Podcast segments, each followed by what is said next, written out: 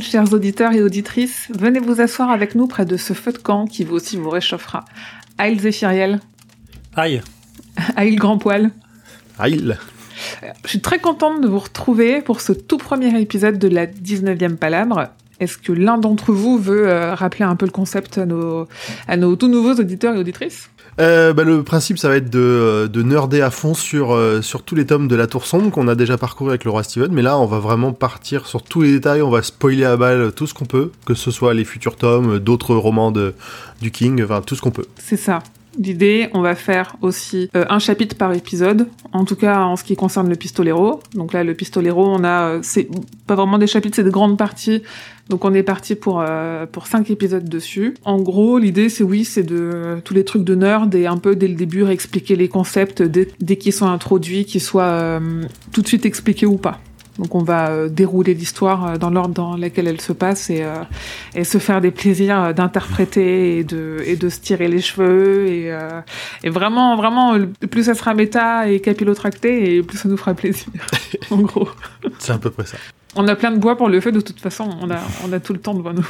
Avant de débuter directement dans le cœur de l'histoire, euh, est-ce que l'un d'entre vous, est-ce que vous deux, vous voulez nous parler un petit peu de ce que dit King dans l'introduction et dans l'avant-propos? Parce qu'il a fait les deux pour le pistolero. Ouais, j'ai pris pas mal de notes. Alors effectivement, il fait une introduction de plusieurs pages qui est assez, assez grande que j'ai lu plusieurs fois et, et fluoté un peu dans tous les sens. Il nous troll un peu, euh, Monsieur King, directement, parce que dans l'introduction, il y a bien marqué « On n'est pas sérieux quand on a 19 ans ». Ce 19 ans va revenir environ 18 fois dans, le, Ah. dans son texte, comme un salaud.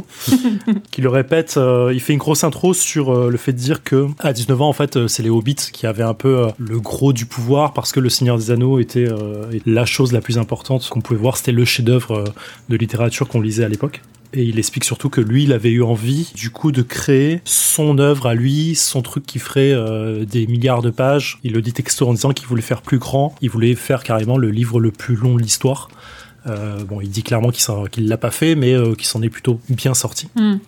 Ah, c'est pas mal. Bah, si on les met tous les tomes les uns à la suite des autres, on est quand même pas mal hein, en termes de longueur. Oui, c'est ce qu'il dit, ouais. 4500 pages, hein, il le dit lui-même. Donc voilà, il va, il va répéter à 19 ans euh, qu'on a, on fait plein d'erreurs, on a envie de, de voir euh, plein de choses.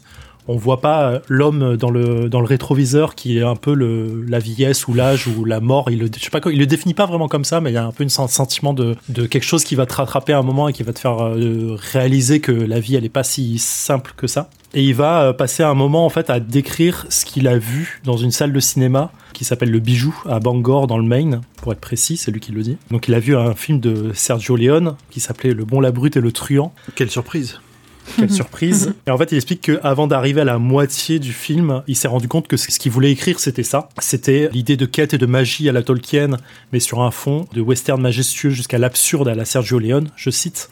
Là, il passe un moment que moi je trouve assez mer- enfin, je trouve merveilleux à lire, hein, mais parce que c'est le nerdisme qui parle. Euh, en fait, il décrit ce qu'il a ressenti en disant si vous avez euh, jamais vu Le Bon, la Brute et le Truand dans une salle de cinéma, vous n'avez rien vu en fait. Il le dit, hein, en fait, vous savez pas de quoi je parle, j'implore votre pardon, mais c'est la vérité. Mais je cite, sur grand écran, avec un système Panavision approprié, ça donne du grand spectacle à la Bénure. On est en 70, donc Bénure est, est un des plus gros films de l'époque en termes de, euh, de grandiloquent, euh, de décor, euh, de, de tout, quoi. Ah bah c'est le péplum dans toute sa splendeur, c'est le, le blockbuster de l'époque. Oui, et puis avec Titanic, il- si je dis pas de bêtises, il détient le record euh, d'Oscar. Ouais, d'Oscar et même, je crois, de nombre d'entrées, enfin pas d'entrées, mais de comment ils comptent aux États-Unis, c'est en, en millions de dollars, grosso modo. Ouais. Ça reste quand même un truc qui reste dans les, dans les annales, quoi. Ouais. Il explique que Clint Eastwood a l'air de mesurer 2 mètres, que chaque poil de barbe à 2-3 jours semble avoir la taille d'un séquoia, que les rides au bord de la bouche de Lee Van Cleef, donc qui est le, la brute dans le, dans le film, euh, sont aussi profondes que des canyons avec une tramée au bout de chaque. Donc pour la, la référence, sa propre référence à, à Magie Cristal. On, on en reparlera un jour, je pense. Mhm. On peut en parler dès maintenant si tu veux. Hein. On a dit Oui, on oui, spoil, on peut hein. expliquer. Les- Les tramés, c'est- en fait, on le voit donc dans Magie Cristal, donc dans le tome euh, 4. Quatre. C'est grosso modo des ouvertures vers d'autres mondes. Bon, on sait pas exactement ce que c'est. J'ai un concordant sous les yeux. Je sais pas si vous l'avez pour essayer de... Je peux aller chercher la Non, définition, pas mais ça. Pour moi, les tramés, c'est des ouvertures vers ce qui sert à voyager entre les, les mondes et les univers. C'est là où sont, Voilà. qui sont peuplés de monstres et de choses comme ça. Donc c'est pour ça qu'il faut pas pénétrer dans une tramée euh, si t'es pas Exactement. préparé. Donc il continue en disant le, désert, le décor désertique semble s'étendre jusqu'à l'orbite de la planète Neptune et les barilles de pistolets ont la taille de roues de charrette.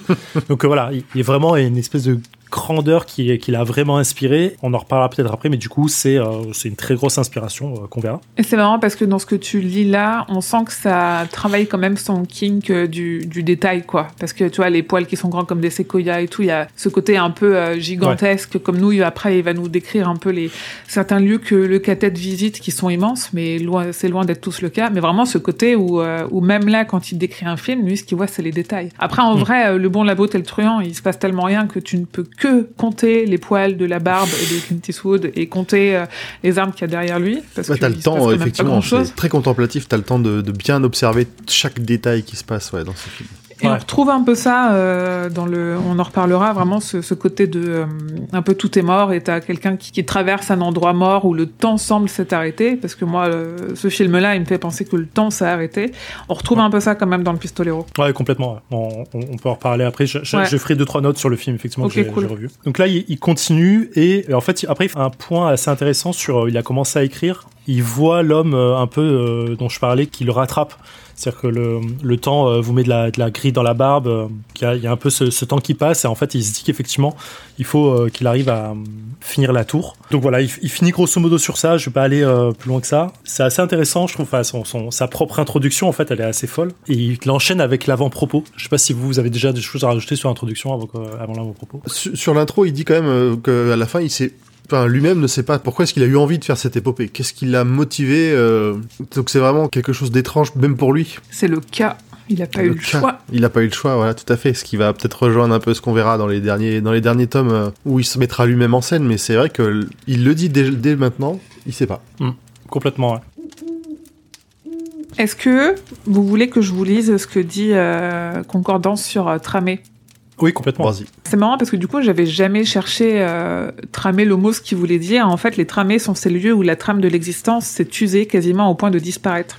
Ces écorchures sur la peau de l'existence se sont multipliées depuis que la tour sombre a commencé à péricliter. Les tramés n'existent que parce que l'univers lui-même est malade. À mesure que les tramés se répandent à la surface de la Terre, le mal s'étend parmi les êtres humains et les autres créatures. Les tramés ressemblent à des bandeaux argentés et miroitantes et il s'en élève une sorte de plainte atonale qui donne la nausée. Moi, ça me faisait penser à ça, j'avais l'impression un peu que c'était des rivières de brume. Et j'avais Mm. toujours euh, cette image de brume où en fait la brume qu'il y a dans brume, en fait elle est en mode rivière euh, dans la tour sombre. Ouais, ce qui est intéressant, il y a toujours ce, ce- en plus ce truc du bruit, du son, de la musique que Ouais. ça, ça amène. On le verra plusieurs fois. Il y, a le, il y a le carillon, il y a la rose, il y a plein de choses qui amènent ça. Et euh, je trouve ça fou en fait qu'il arrive à faire passer cette notion de plusieurs sens à la fois en fait. Il n'y a pas que la vue, il y a aussi euh, vraiment la toutes les sensations qu'il décrit autour de ça et la musique qui vient euh, rajouter un, un aspect un peu sinistre à tout ça en fait. Mm. Les tramées rappellent beaucoup les démons des marécages puisqu'elles possèdent à la fois un corps et une indéniable présence maléfique. Parfois leur substance liquide se répand, des bras leur poussent qui attrapent les oiseaux au vol. Ces démons d'eau et d'air sont pareils à des sirènes monstrueuses qui chantent leurs complaintes affamées, toujours prêtes à nous susurrer à l'oreille nos peurs secrètes pour nous attirer dans leur étreinte fatale. On en trouve à Topeka et à Embry. La tramée d'Embry dégage un halo vert. L'ambiance est posée. Ouais. quoi. Euh, Ouais, clairement. C'est intéressant aussi que les tramés qu'il explique que c'est une soie, enfin, dans, du coup, dans Concordance, que ce soit en fait le- une espèce de déchirure ou le, le- la terre qui s'empoisonne, euh, qui meurt en fait petit à petit. euh, je trouve ça super cool en fait. Enfin, la, la notion de donner vie à la terre elle-même, dans le sens euh, le monde souffre par lui-même, ça va complètement dans le sens de la tour sombre, les rayons, euh, tout ce qui essaie de soutenir euh, le, le multivers. Tout qui tombe en morceaux. Ouais, si la tour sombre n'était pas en danger, alors on n'a pas commencé l'histoire, on est déjà en train de, de faire des théories. Si la tour sombre n'était pas en danger, est-ce qu'il y aurait des tramés en fait? Je pense pas. J'ai envie de dire qu'a priori non, sauf si vraiment il y a des, des- peut-être des événements qui auraient permis, de- enfin user comme ils le disent, hein, la trame de de l'existence de l'univers. euh, je pense qu'il n'y aurait pas eu de tramée, il n'y aurait pas eu ces aventures-là. Ah, je suis pas complètement d'accord avec ça. En vrai, là, on parle de magie cristal, c'est qu'on est dans la jeunesse de Roland à ce moment-là, en fait, par devers toi, et les briseurs sont pas là, en fait. Ou alors on le sait pas. Ça a déjà commencé, on, on a déjà commencé, à, on, on sent déjà que Mm. dans la description de l'univers, même dans, son, Oui. dans sa jeunesse, des choses partent en sucette, le temps commence à déjà à se- s'écouler un peu différemment. Tous les animaux redeviennent un peu sains dans ce coin-là. On est déjà dans un univers qui est mort, enfin pas mort, mais en train de Ouais, mourir. clairement, ouais. ouais. Surtout que le tome 4, pour moi, c'est celui qui explique pourquoi Roland, il veut à tout prix aller à la tour et pourquoi c'est pas qu'une histoire de vengeance? Quelle réponse il va aller chercher là-bas et quel enjeu il y a Ouais. là-bas pour lui? Et donc, ça veut dire que dès le tome 4, si on lui dit il faut que tu ailles à la tour, c'est aussi parce qu'il y, a- il y a des dangers qui sont en lien avec la tour et tout ce qui va croiser euh, d'ici là, quoi. Notamment, en effet, le Devartois, les briseurs euh, et tout ça. L'excitation est déjà à son complet de mon côté. Je sais pas pour vous. mais, euh, Oui. Il y a un dernier truc sur l'introduction que je m'étais noté. Il fait un, petit passage en disant que euh, il adore la façon dont Sergio Leone connaît pas la géographie euh, des États-Unis. Il place euh, genre Chicago à côté de Phoenix en Arizona. Enfin, on le verra, mais la, géographie de l'entre-deux-mondes, donc de, de la Terre de là où est Roland et le multivers et ainsi de suite, elle n'est pas définie euh, correctement et tout le monde dit que le temps et euh, les lieux se déplacent. C'est-à-dire qu'en fait, euh, quelque chose qui était euh, pas très loin peut changer de position ou avoir donné l'impression de changer de position. Et je trouve que du coup, cette géographie qui n'est pas fixée et, et qui n'est vraie que par la perception des personnes qui le voient, Mm. en l'occurrence là, Sergio Leone qui voit les États-Unis comme ça, c'est la perception est vraie pour lui, donc euh, c'est comme ça que ça existe. Et du coup, pousser un petit peu la méta, on pourrait presque se dire que personnes qui atterrissent dans ce monde en font la propre géographie de la façon dont ils le voient. Plusieurs fois, en fait, du coup, dans leur euh, longue marche, lorsqu'ils voient quelque chose de très loin, c'est effectivement très loin, mais parfois, ça donne l'impression de se rapprocher plus vite, ou la notion de temps et de déplacement est toujours un peu... euh, Est-ce que ça voudrait dire qu'un certain Patrick Danville, je crois que c'est ça, aurait... Oui. Ouais. En fait, que tout le monde a la même capacité, mais que lui, c'est cette capacité-là, euh, poussée plus plus? Je, je vais pas pousser à ça, mais je trouve qu'il y a un aspect là-dessus qui est assez intéressant. Ok, On va y revenir d'ici là. Ça, là, ça, ouais, ouais. C'est trop loin, ça va trop loin pour toi, Daniel. Oui, mais moi, c'est le dernier truc que j'ai lu, c'est le, Ouais, le- tome très 7, bien. tu vois. T'es pas c'est prêt, mon gars. T'es pas prêt. Ouais, je suis pour pas ce que prêt. j'ai pour toi. Vous êtes pas prêt pour toute la méta que j'ai en tête. On peut continuer avec l'avant-propos, Ouais. si vous voulez. Premier point. Je, je pousse le nerdisme à son bout. L'avant-propos commence page 19. Voilà, c'est tout. Ah, Euh, Chez moi, c'est page 16. Moi, c'est Ah, 19. merde. Moi, je crois qu'on a la cette même version, c'est cette version, enfin la version. euh, ah ouais, non, mais là, je, euh, je suis sur, sur le. J'ai la même version en poche, donc oui, faut pas. C'était la petite version euh, excitation supplémentaire. il, euh, il explique la- surtout là-dedans la notion de changement dans le, dans le pistolero par rapport à la V0, enfin V1 qui était sortie donc en fin des années 80, si j'ai pas de conneries. Mm. Et euh, la nouvelle version que je tiens entre les mains qui doit dater de 2004. Ouais, ça doit être dans ces eaux-là, je crois, la poche. Euh, ouais, 2004. Et c'est la version en plus rééditée, enfin, Réédité 2004, voilà. Et en fait, il explique les changements. réécrite euh, déjà dans les éditions d'avant. euh. Du coup, il explique que c'est important, euh, peut-être pas important pour les lecteurs, mais c'est très important pour lui d'expliquer pourquoi il le fait. Et en fait, ça, son avant-propos échappe à la règle des conneries des avant-propos. Parce qu'il pense que les avant-propos, enfin King dit que les avant-propos ne servent jamais à rien dans les bouquins, mais là ça échappe à ça, à ça parce que pour lui c'est utile. Ouais, c'est le melon un peu. Un peu, un peu. Oui, il a vraiment ce côté, en fait, c'est mon bouquin, euh, je vous force pas à me lire, mais C'est ce que je veux, quoi. Je fais ce C'est- que ce que je veux, les gars. Donc du coup, dans ce pistolero, là, ça ajoute, ces changements ajoutent environ 35 pages. Moi, à la base, j'avais lu euh, la, la V1. Donc euh, j'ai- vu pas mal de changements. Déjà quand je vous avais écouté dans le Roi Steven, vous on faisiez résumé, je me disais, Hm, c'est pas le souvenir que j'en ai, c'est bizarre. Mm. Et effectivement, vous aviez expliqué les changements. Et en fait, il a fait ça, donc euh, ce qui fait environ 9000 mots pour le détail. Et en fait, plus loin, il va détailler. euh, il est assez surpris en fait euh, que ses lecteurs l'aiment beaucoup, mais sur tous les lecteurs qu'il a, peu de personnes ont lu La Tour Sombre. Et il fait un petit Ouais. détail en disant à chaque fois qu'il fait une, une lecture ou euh, que les gens viennent le voir dans un magasin pour une sortie ou un truc comme ça, il demande à, à ceux qui ont déjà lu un bouquin, évidemment, de lever la main. Donc beaucoup se lèvent et là-dessus, il dit combien ont lu La Tour Sombre? Et la, plus de la moitié se baisse en général. Et il est assez surpris. Et en fait, il explique que euh, ceux qui euh, ont lu La Tour Sombre, et là, je- ça, ça me parle à moi directement aussi, euh, ceux qui ont lu La Tour Sombre sont devenus en fait des passionnés de La Tour Sombre. Je crois qu'on répond euh, clairement à cette description. Un petit peu. Tu veux Un parler petit peu. Et euh, Je, je comprends le sentiment. c'est euh, assez fou. euh, Il y a trop d'expérience personnelle là-dedans. Quoi. Et donc, il voulait faire une révision complète parce qu'effectivement, les sept tomes n'ont jamais été vraiment pensés comme, euh, comme une histoire euh, entière, mais comme des, des histoires distinctes à chaque fois. Et que le début n'était plus synchronisé avec la fin, ce qui est logique, euh, on le verra au fur et à mesure euh, qu'on avancera. Oui, parce qu'il s'est passé quelques dizaines d'années entre le premier et le dernier. On pourra revenir à un moment donné de euh, qu'est-ce qui a fait qu'il a écrit les trois derniers d'une traite en du, coup, en du coup révisant les quatre premiers. Et surtout, je, sais, crois, plus qu'elle le dise dans l'avant-propos. Coupe-moi si c'est le cas que je que je dise pas ce que tu allais dire, mais en fait le pistolero ces cinq nouvelles qu'il a écrites aussi à plusieurs années d'intervalle et qu'il n'a jamais eu l'intention de publier. Et c'est juste à cause de des gros nerds comme nous. Qui, en fait, il y a un éditeur, une fois qu'il a fait une connerie, je crois que c'est sur Salem, une édition, ils ont mis euh, le pistolero parce que ça avait été publié juste euh, de façon extrêmement confidentielle. Il aime bien faire ça, euh, publier des choses juste pour des proches ou pour des, des petits événements et ça ne sort jamais. Il y a un éditeur qui l'a mis dans sa bibliographie. Et forcément, tous les fans euh, qui étaient moins nombreux qu'aujourd'hui, mais qui ont été très nombreux euh, dès le départ, ont dit Eh, c'est quoi ça? On connaît pas, on l'a pas, on le veut lire et ça nous intéresse. Et il a été forcé de le publier. et voilà où on en est aujourd'hui. Non, effectivement, il l'explique pas dans l'avant-propos. Euh, je suis en train de surligner une phrase que je suis en train de lire, pardon. Par contre, il, explique que cette réédition, cette réédition, enfin ces réécritures étaient nécessaires pour tous ceux qui voulaient découvrir la Tour sombre. Oui depuis le départ et qui ne, connaissait pas l'histoire d'origine, que lui-même qualifie de globalement un peu prétentieuse, pas, pas ouf à lire. Ouais, et puis on le verra dans les changements, on en parlera au fur et à mesure du chapitre 1, il y a énormément de changements assez forts sur euh, tout ce qui est, euh, enfin l'histoire principale et le caractère de Roland notamment. Du coup, il y a trois choses qu'il révise et qu'il explique pourquoi avoir révisé.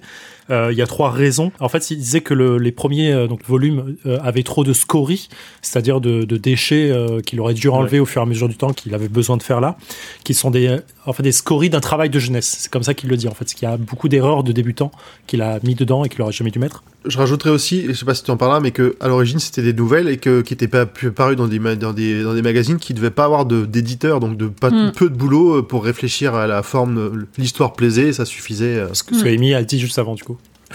Moi, je me fais grand poil splainer, c'est pas grave. C'est pas grave. euh... Il m'écoute pas, il n'adorait que pour toi, écoute. Je, suis à un autre niveau de la tour. Euh... en deuxième, euh, il disait qu'il y avait pas mal d'erreurs et de faux départs qui ont été rectifiés. Alors, dans la V1, euh, j'ai pas ça, moi, mais il explique que la ville de Tulle, à la base, ne s'appelait pas la ville de Tulle, mais la ville de Farson, ouais. qui deviendra à la fin euh, un personnage. Tulle deviendra Tulle, du coup. Du coup, ça devait vraiment être dans les, dans les premières, premières euh, éditions et, enfin, euh, édité à la, en nouvelle. Peut-être même pas dans les romans, ouais. Je pense pas qu'on ait vu ça. C'est rigolo quand tu sais qu'il a une vraie tendance à utiliser tout le temps les mêmes noms sans qu'on réussisse à savoir si c'est volontaire ou si juste de la flemme ou un manque d'inspiration. tu te dis, là, il s'est rendu compte que, il s'est dit, ah merde, j'ai utilisé deux fois Farson, je vais le corriger. et du coup, les autres quittent des autres, est-ce qu'ils s'en rendent compte ou pas, quoi? Ouais. Parce que nous, c'est de la matière à théorie, euh, de retrouver tout le temps les mêmes noms, c'est mm. ça rend fou. Et je, je repense à euh, Robin Firth, euh, parce que j'avais lu un truc d'elle, mais je sais plus quand je l'ai. Ah oui, c'est dans le Concordance, d'accord, j'ai un Oh, je, je vais pas m'étaler là-dessus. Euh, Robin Firth, je le dis parce qu'il faut que je le dise, je suis désolé, dont les initiales sont RF, voilà, CB, euh, qui est l'assistante de King. Spécialiste de la Tour Sombre, qui a écrit les deux guides de lecture de la Tour Sombre et qui a aussi euh, participé à l'écriture de des adaptations en comics et notamment des parties euh, qui sont adaptées en comics et qui n'existent pas en livre et notamment la bataille de Jericho Hill que tout le monde a longtemps attendu de la part de King et qu'il ne fera jamais. Exact. Il l'a dit. Et donc pour finir sur les, les erreurs dont il amène la, raison, c'est il disait qu'effectivement les premiers tomes n'avaient pas le, même ton que les, derniers volumes, ce qui est logique, euh, écrit euh, comme tu l'as dit, Émilie, avec euh, plusieurs années, dizaines d'années de différence. Je, suis à un niveau d'excitation un peu fort, donc je vais passer tranquillement sur tout ce que je voulais dire, parce qu'il n'y a peut-être pas forcément des trucs trop intéressants. Distiller au fur et à mesure. Gardez-en, oui. saupoudre. Il finit son avant-propos en disant que euh, son but premier était de raconter une histoire merveilleuse et euh, il dit que si on est tombé sous le charme de la tour sombre, c'est qu'il a réussi. S'étale quand même de 1970 à 2003, donc on disait effectivement euh, plusieurs dizaines d'années, on, ne disait pas des conneries. Et la dernière phrase de cet avant-propos, je, je, laisse la primeur à Émilie qui m'a fait remarquer ça. En fait, c'est marrant parce que euh, je pense qu'il s'amuse à. Soit il s'en rend pas compte, mais je pense pas qu'il s'en rend pas compte, mais il spoil un peu le cycle parce qu'il dit euh, Pourtant, Roland serait le premier à faire remarquer qu'une telle période ne signifie pas grand chose, car quand on est en quête de la tour sombre, le temps n'a strictement aucune importance.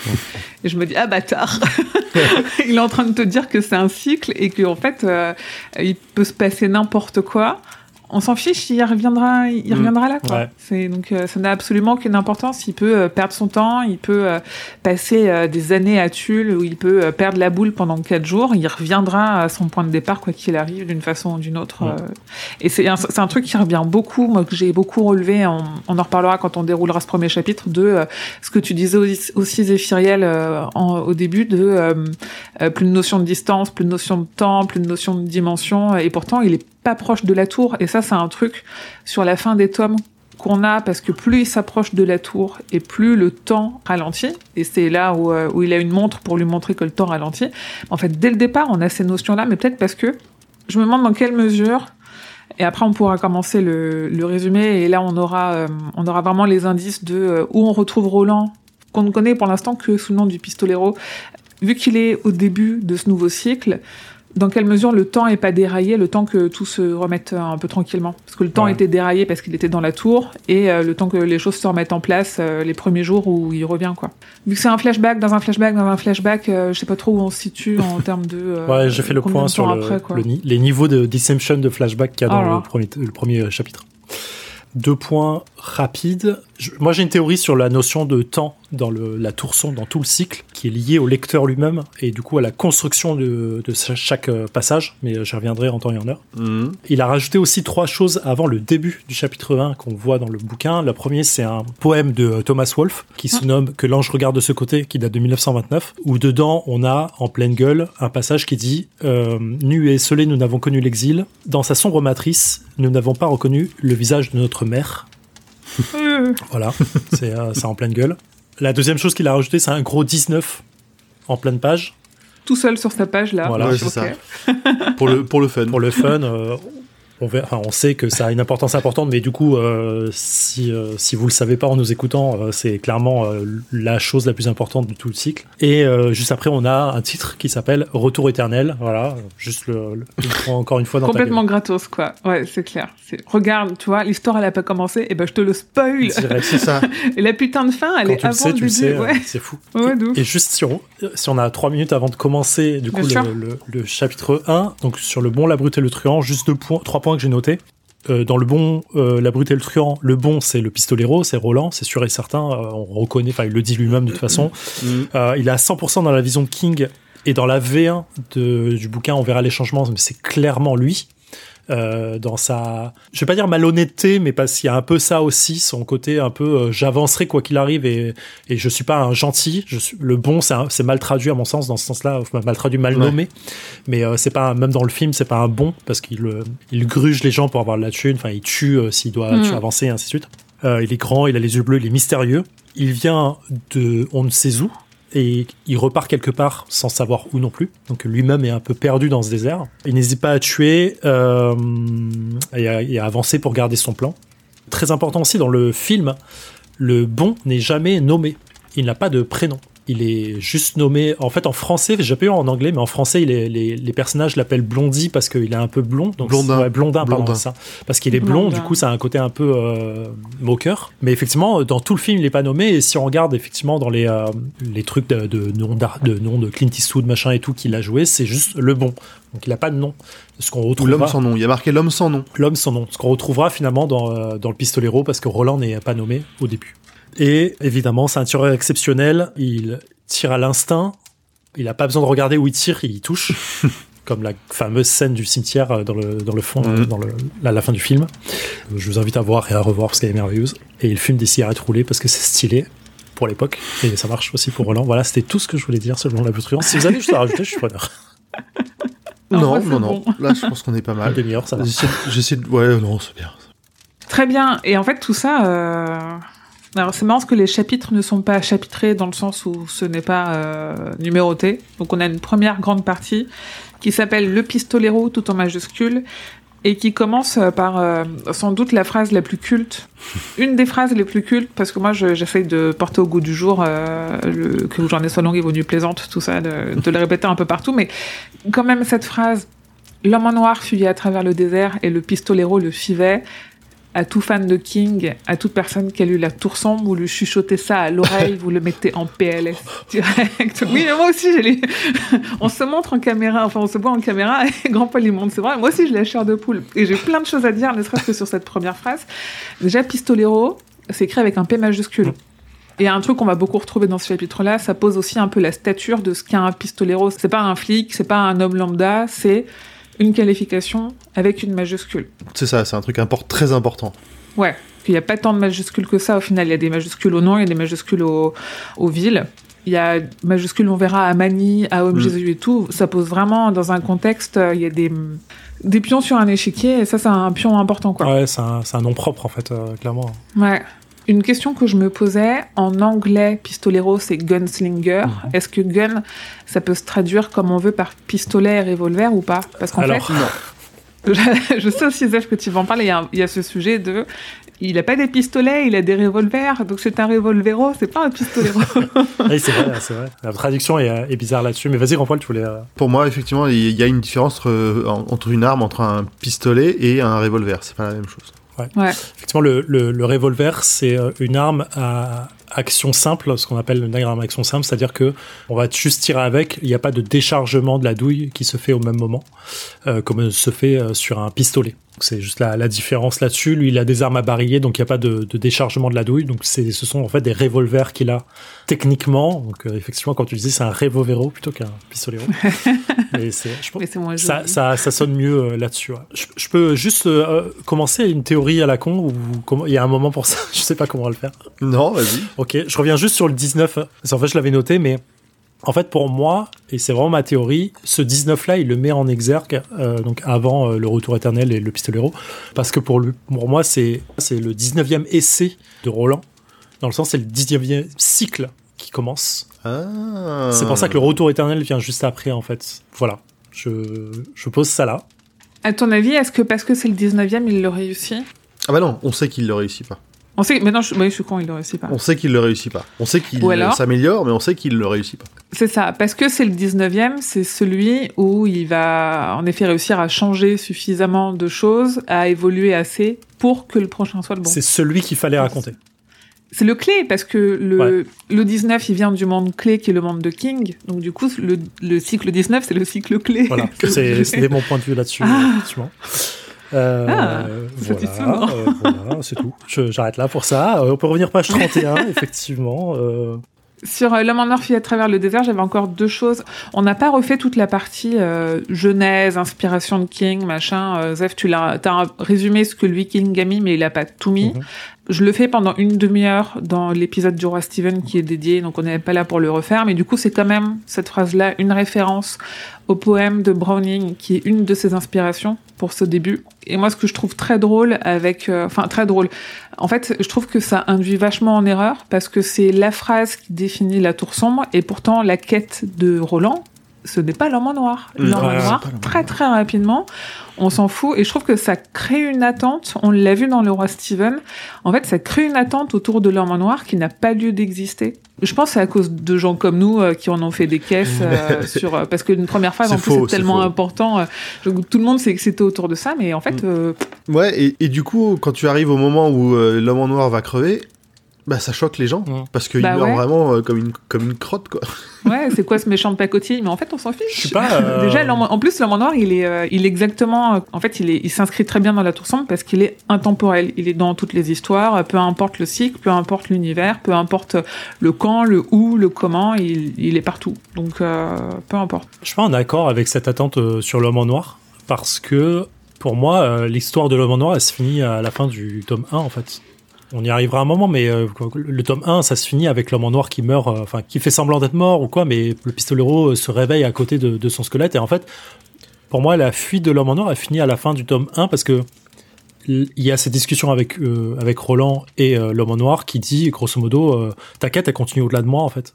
Et pour moi, c'est assez clair comme passage que ça, c'est fini. Tu vas passer à autre chose et ce sera vachement plus important. Mais du coup, c'est ma, c'est ma vision. Bah, pourtant, même dans le jusqu'à Magie et Cristal, l'influence de l'homme en noir, elle, se ressent, elle se ressent partout. Oui. Il a, il a, il a l'influence, mais c'est plus la quête de Roland euh, à la fin du tome 1. Mais on, y reviendra sûrement quand on fera le chapitre 5 du coup, mais euh, c'est intéressant. Euh, il tire toujours des ficelles et et il, il meurt, euh, il meurt par les mains de Mordred quand même. Donc il remeurt. Oui, bien sûr. euh, Mais jusqu'à ce moment-là, quand tu lis, tu sais pas. Ouais, et il a ce truc que a souvent Randall Flagg. Euh, c'est un grand méchant, mais il a un côté où, où tu te dis, c'est pas si évident que ce soit un grand méchant. Tu sais pas trop vraiment quelle cause il, Ouais. il sert au final. Mhm. Donc, euh, est-ce que c'est pas juste euh, sa fin justifie ses moyens et du coup, mais sa fin est pas euh, est pas si mauvaise que ça potentiellement. Ouais. C'est assez ambigu là-dessus. Exactement. Tiens, je rajouterai un petit, une petite couche sur l'homme en noir en parlant de Gwendy, Ouais. euh, où il a un rôle assez important aussi. Pareil, j'ai pas lu le dernier encore, je l'ai pas, il est pas encore Pareil. paru en français, j'ai pas, j'ai la flemme de lire en anglais encore. Ou pareil, l'homme en noir, tu, tu sais pas s'il est gentil ou méchant dans celle-là, même s'il il, il agit un peu en mode, de- en mode tentateur, mais il est pas foncièrement euh, méchant dans ce truc-là, et c'est C'est celui qui donne la boîte, c'est ça? Ouais.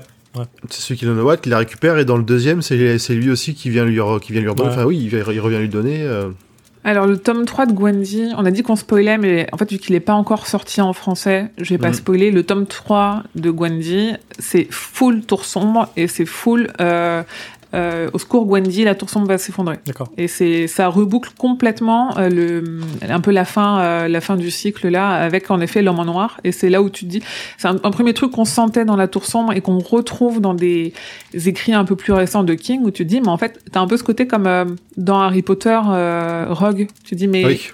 Ah, en fait peut-être que euh, en soum soum euh, t'étais pas t'étais pas si méchant et tu faisais des trucs pour la même cause que nous mais pas avec les mêmes intentions complètes non plus euh.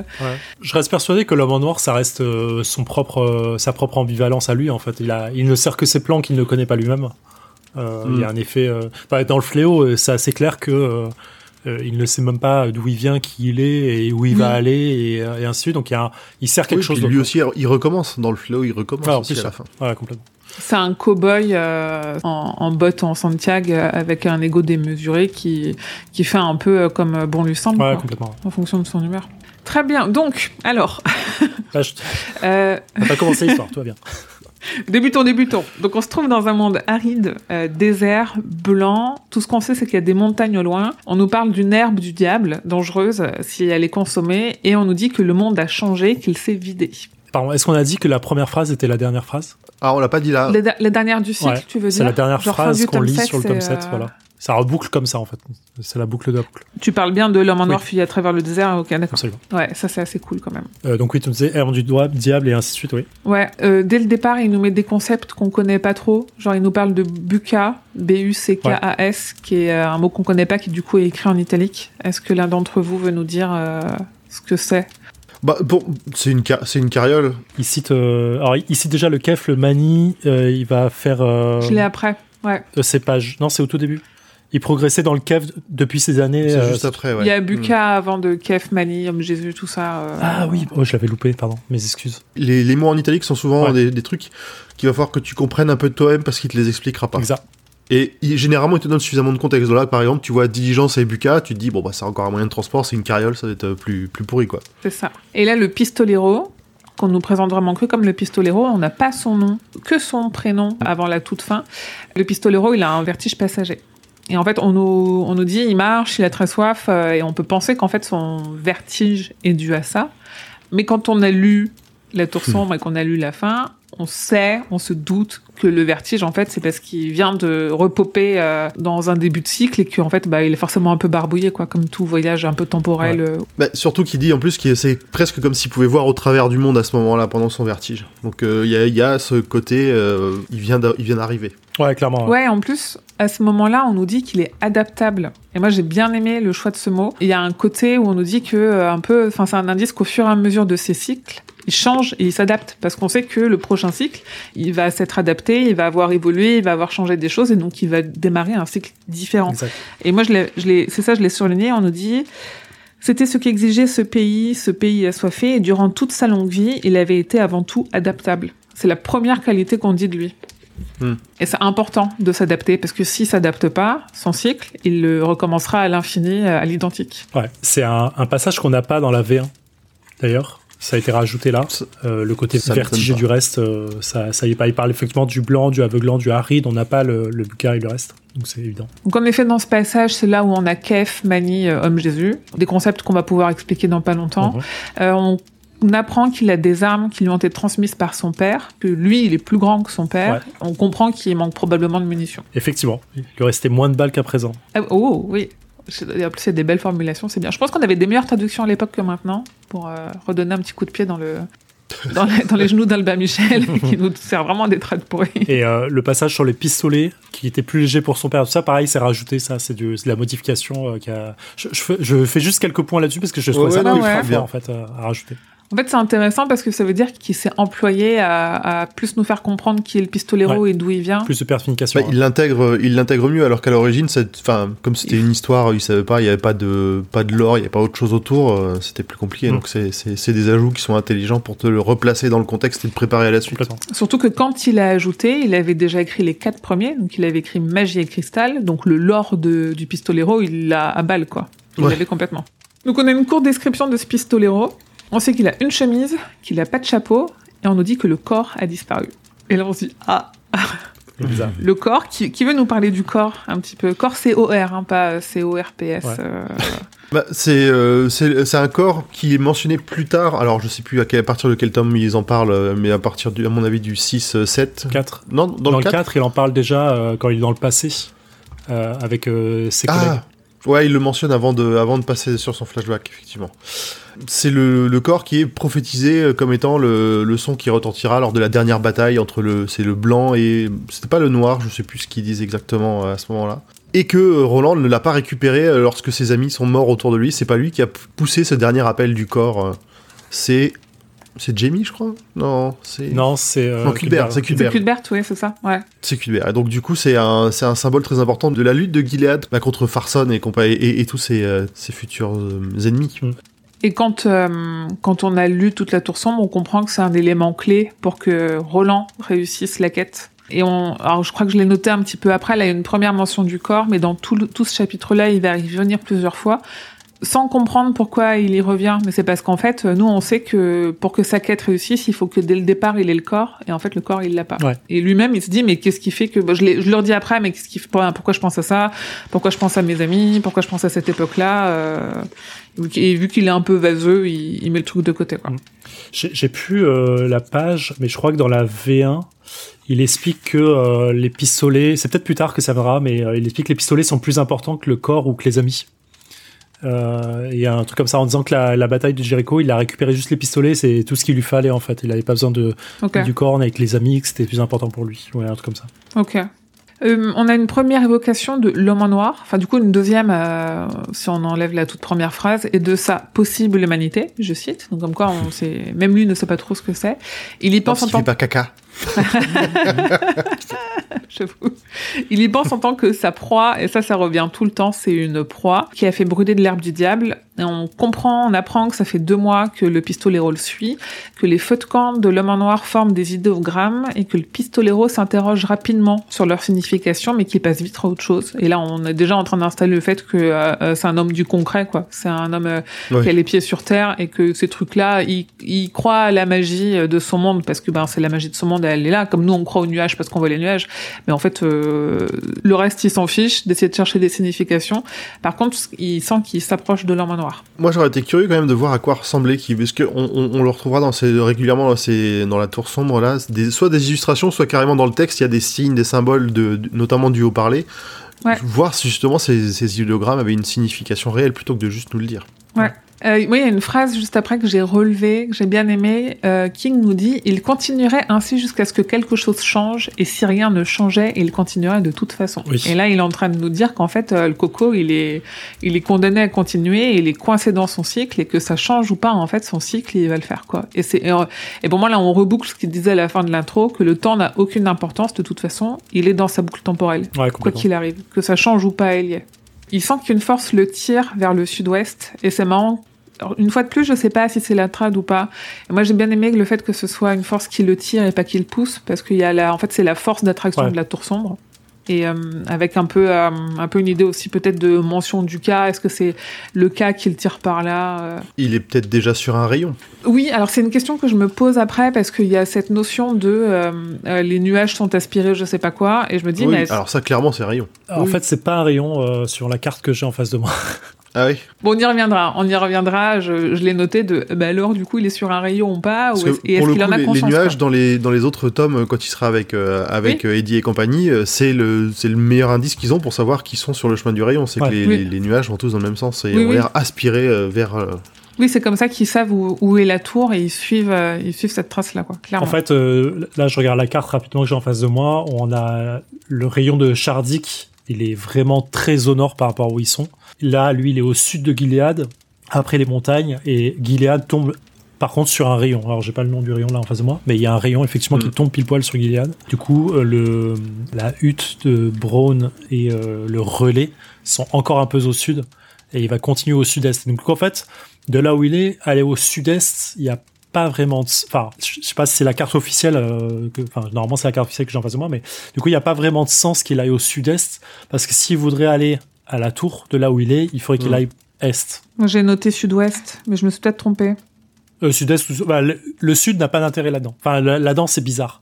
Mais du coup, c'est euh, ça a un intérêt pour sa quête actuelle qui est de suivre l'homme en noir. Oui, parce que l'homme en noir, il cherche pas, euh, il cherche pas la tour, Exact. il cherche le devoir-toi. Exactement. Donc il s'assied près des cendres du feu éteint et il s'interroge sur son vertige. On nous parle d'une sensation de ne pas être attaché au monde. Ouais. Euh, il s'interroge sur le, le sens de cette sensation, pourquoi le vertige a convoqué l'image du corps, et il est troublé et il remet ses questions à plus tard. Et c'est là où il y a la phrase sur les pistolets. Effectivement, l'épisode sombre était plus important qu'un corps ou que même qu'un ami. Salaud.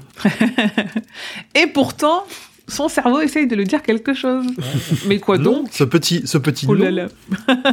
Ouh là là. Et donc c'est de la deuxième fois qu'on nous parle du corps et c'est la première évocation de ses amis morts. J'aime bien, euh, j'aime- enfin, à relire ce passage, je trouve affolant quand tu le sais de tout ce qu'il indique. Et je pense que si tu fermes le tome 7 et que tu recommences tout de suite, t'as une sensation euh, d'enchaînement qui est complètement correcte. En fait, Ouais. c'est super agréable, Ouais. je trouve. Ouais, ouais, complètement.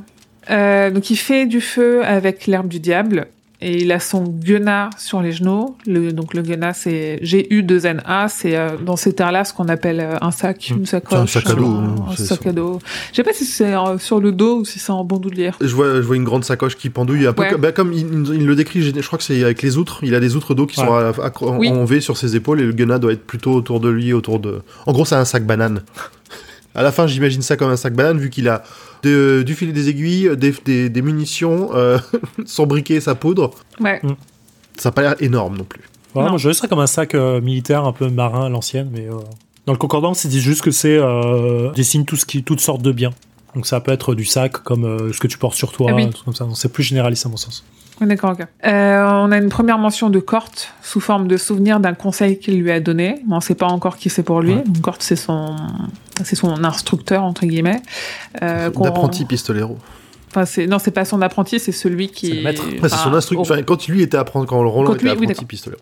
c'est ça. Et donc il est assis là, sous les étoiles, avec des météores qui tombent et les flammes qui font des ombres inquiétantes. Et là, on rentre dans un premier flashback ou peut-être un rêve. En vrai, c'est pas archi clair. Et moi, je continue de me demander si tout ce qui suit, quelle est la part de rêver, quelle est la part de souvenir. Alors, tu parles du flashback. Moi, je, moi pour moi, il y a d'abord le, le passage où, euh, et je pense que c'est l'herbe du diable qui déclenche ça, où il a une espèce de vision euh, qui lui parle de noir et de blanc avec des majuscules à chaque fois. euh.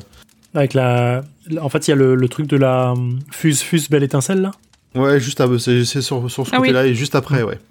Et juste après où il a, euh, il la a des, vieille astre euh, et le reste. Ouais. Mm.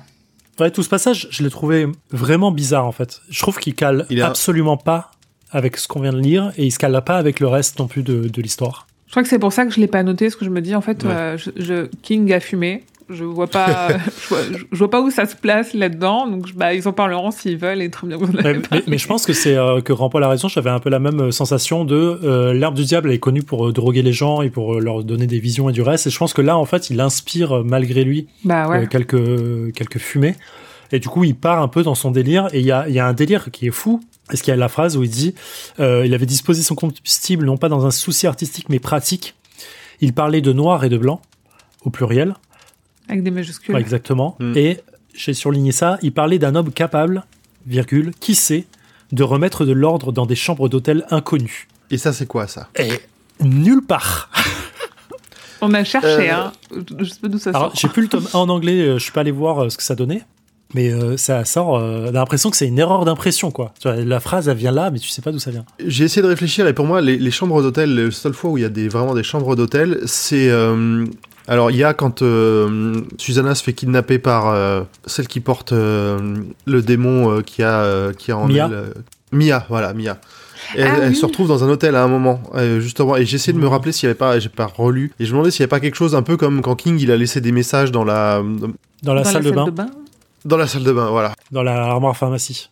Voilà, tu vois, Ouais. je me demandais s'il n'y avait pas un rapport avec ça et que peut-être que effectivement euh, chambre d'hôtel c'était mal. euh, Je suis pas convaincu. J'ai l'impression que c'est vraiment le délire, euh, le début du délire de Roland en fait euh, sur ce qui va se passer derrière et des chapitres suivants. hmm. Mais euh, pour moi, il n'y a pas de sens euh, spécifique à ça. Ouais. C'est c'est trop en avance sur ce qui va arriver. Tout ce qui nous a fait là depuis le début, c'est nous rappeler comment, euh, grosso modo, les choses se sont passées avant, c'est-à-dire dans le cycle Mm. précédent finalement. Mais il nous parle pas de ce qui va arriver dans le futur de ce qu'il y a là. Et on ne sait pas si le cycle précédent se passe comme le présent en fait. Il y a des choses qui ont l'air d'être un peu des, euh, qui ont été un peu des prophéties, mais c'est c'est c'est pas Ouais. clair quand il parle juste, toujours dans ce dans cette espèce de pseudo rêve que les deux motifs, l'art et l'artisanat, se soudèrent l'un à l'autre pendant son sommeil. Pourquoi? Je suis sûr qu'il y a un truc derrière, Ouais. mais je ne le trouve pas. Oui, puis en plus, il parle de le vent gémissé, sorcière tendue par le cancer dans son ventre. Il y a un côté. euh, Mais je pense que c'est. Tu vois, ça, cette phrase-là, à la lire, c'est complètement Susanna, en fait. Et Mia, Mm. pour le coup. Oui. Le cancer dans son ventre, c'est complètement Mordred. Tu vois, il y a un côté un peu. euh, Et je pense que ça, ça marche. Ouais, hein. Ouais, il a des délires. euh, dans quelle mesure il délire pas aussi sur des souvenirs de précédents cycles Complètement. dont nous on n'a pas la ref. Mm. Ouais, c'est très probable. Deuxième partie de ce premier grand chapitre, on nous dit qu'il atteint la dernière colline avec sa mule aux yeux déjà morts. Bah, vas-y, vas-y, je te laisse finir. Je levais le doigt pour dire. euh, Je savais que tu levais le doigt, donc je te laisse la parole. dire. Donc là, on a atteint un premier flashback. Important à comprendre. Ouais, alors moi, c'est, je tiens à préciser que c'est un truc que j'avais pas compris et c'est toi qui me l'as dit. Parce que j'ai dit avant, euh, Nunu, euh, premier flashback, genre, euh, je maîtrise le truc. Moi, je, Ouais. je, je l'avais pas vu, Ouais. ce flashback-là. Il est pas clair. C'est hein. pas clair. Euh, la seule chose qui nous indique en tant que narration et narrateur euh, que c'est un flashback, c'est qu'effectivement on a une mule qu'on n'avait pas avant. Euh, Hmm. Donc, entre temps, il n'a pas trouvé une mule et il nous a pas expliqué en tant que, que narrateur, enfin qu'écrivain, qu'il a trouvé une mule. Donc, il n'y a pas de raison euh, qu'on soit dans le futur. Sans ça, il aurait dû l'expliquer en tant que bon, bon écrivain qu'il est. Donc, c'est forcément dans le passé. Ok. Euh, la dernière ville qu'il a croisée, c'était trois semaines auparavant, et depuis, il croise que des baraques isolées, occupées, on nous dit, par des lépreux ou des fous. Ambiance. L'un d'entre eux lui a donné une boussole à remettre à l'homme Jésus. Et alors j'ai regardé, la boussole, c'est une marque Silva. Et je me demandais, euh, c'est le premier indice. Alors nous, on n'a pas la ref parce que c'est pas très très connu en France. Euh, Peut-être que en VO, la ref est plus facile, mais on aura d'autres choses, euh, notamment une musique qui nous montrera euh, le lien étroit entre ce monde où dès le départ on pense que c'est un monde imaginaire. En fait, euh, c'est très très lié au nôtre. Silva, c'est une marque créée en 33, 1933. Euh, c'est une société de produits de plein air, surtout connue pour ses boussoles et autres équipements de navigation de haute qualité, notamment des outils GPS, des logiciels de cartographie et des altimètres pour avions. Et il propose également une gamme marine, là, ça nous intéresse moins. Et je trouve ça rigolo qu'en fait, le mec, il lui donne une, une boussole Silva euh, pour la donner à l'homme Jésus. euh, C'était marrant. Ouais, clairement, qu'il y a quelqu'un qui venait de notre monde à nous et qui, l'a, qui est perdu entre Ouais. le monde. Quoi, ouais. Ouais, ouais. On en a hein, des, des, des gens qui, qui passent. Il y en a des gens comme ça, et puis, enfin, moi, moi j'ai pas été vérifié pour le- la marque elle-même, mais ça, arrive que soit ce soit des marques et des, ou des, des chansons qui, qui viennent de notre monde, soit des fois il y a une petite différence. Il y a Mm. des, juste un, le- une marque qui est différente, un type de voiture qui va être Ouais, différent par la suite. J'ai noté quand même que euh, l'homme Jésus, il y a une majuscule euh, quand il le mentionne, quand il dit il, il y a une majuscule au i qui nous fait comprendre qu'il est bah, homme Jésus. Déjà, on le comprend un petit peu, mais que c'est quand même une sorte de divinité ou qu'il est un Ouais. peu considéré comme tel par les les occupants de cet endroit-là. Et on a aussi la première mention de Taïn. Mm. Et, euh, et on nous dit que c'était un homme à tête de corbeau cette fois-là, donc on comprend que c'est pas toujours une tête de corbeau. Et surtout, le pistolero, il l'évoque comme une erreur de la nature. Ouais. Donc on est vraiment, on, entre dans un, un côté un peu, euh, euh, pour moi, la colline a des yeux, quoi. C'est euh, désertique, c'est aride, et il y a des mutants, des lépreux, des fous. Ah, c'est un monde euh, chelou, et pour moi, pour moi, tu vois, de rien que le, le- de voir écrit l'homme Jésus comme ça, ça me fait tout à fait penser à, bah, à notre monde, mais qui est vu dans un prisme un peu déformé. Donc ça va être Jésus-Christ, mais vraiment de leur façon dont ils l'ont appelé, et on le reverra plus tard quand ils citent la Bible et des choses comme ça. Ouais. C'est la même chose, mais légèrement décalé, légèrement déformé, parce que soit bah, c'est pas le même monde, donc ils ont reçu ça de manière différente, soit c'est venu de notre, du, monde premier, comme on a pu le voir dans, les, dans le tome 7, mais ça a été déformé au fur et à mesure, parce que ça fait, des, ça fait longtemps, et ils ont interprété ça différemment. Donc il arrive au sommet de la colline et là il y trouve un jeune homme aux cheveux longs, rouge vif, qui travaille la terre. On nous décrit qu'il a des yeux bleus, qu'il a pas d'armes et on nous le mentionne comme étant le frontalier. Il y a plusieurs mentions d'armes avec des mots comme Bolt, B-O-L-T, BA, B-A-H. On, euh, on est encore sur des nouveaux mots pour euh, désigner euh, peut-être des types d'armes différents. Mais, euh, Alors, Ouais. j'ai- j'ai pire parce que sur la, la version numérique que j'ai, il y a marqué boîte et pas Ah ouais bolt. Bien, Ah ouais Ouais. Euh, en fait, le bolt et les bas, c'est juste pour. euh, ce sont des armes euh, dont les usagers n'ont pas accès aux armes à feu en général. Dans le Ok. concordance le, le dit comme ça. J'avais Mhm. l'impression que le bas c'était plutôt genre un bâton et le bolt clairement ça fait ça fait référence à une Ouais, arbalète ou un truc comme ça parce que c'est euh, en anglais c'est le nom du c'est le nom de la munition Ouais. quoi. Moi, j'aime bien euh, toute la palabre. Enfin, j'adore la façon dont, dont les gens de là-bas s'expriment. Euh, Donc, j'ai Mm. quand même relevé le premier dialogue. Euh, En fait, tout est toujours très euh, pas procédural, mais comment dire Bah, c'est codifié. Ouais, complètement. ouais. Oui, oui, oui. Puis c'est- un on, fait, on fait euh, des ne pirouettes, tu vois. C'est Oui. euh, je- à une époque, nous en France, on, on se baissait pour accueillir le roi et la reine. Et il y a un truc un peu comme ça où t'as l'impression qu'ils qu'ils se baissent et puis qu'ils saluent un peu. euh, parce que le premier dialogue, c'est longue vie à vos récoltes, et on répond longue vie aux vôtres. Et, Mm. j'aime bien euh, ces petits échanges comme ça. euh. On nous dit que c'est un, noble qui- un homme qui semble sain et qu'il a pas peur du pistolero. La précision qu'il a pas peur, ça nous montre que le pistolero, comme on disait, avec notamment la majuscule, il est important et probablement impressionnant, et c'est quelque chose qu'on va beaucoup retrouver dans l'histoire qu'il va raconter à cet homme-là. Ouais. Et là, troisième phrase de dialogue, merci mon Dieu, euh, le que vos journées soient longues et vos nuits plaisantes, l'étranger, et deux fois le compte pour vous. Et là, moi, j'ai lu ça, j'ai fait, allez, je referme, j'ai lu ce que j'avais envie de lire, on est bon. Rajouter en V2, du coup, parce qu'en V1, ça n'existait pas non plus. euh, C'était ça. J'étais tout excité quand j'ai lu ça en disant Oh, mais ça n'existait pas en V1, ça. Euh, L'étranger, il parle d'esprit et d'un homme-oiseau. Le pistolero, il sait de qui il parle. En fait, Mm. le- l'homme-oiseau se serait enfui, perdu. Il cherche un endroit qui s'appelle El Gulciento. Ouais. Sauf que parfois, il dit le Havre bleu ou le Paradis bleu. Qu'est-ce que c'est Al Gulciento?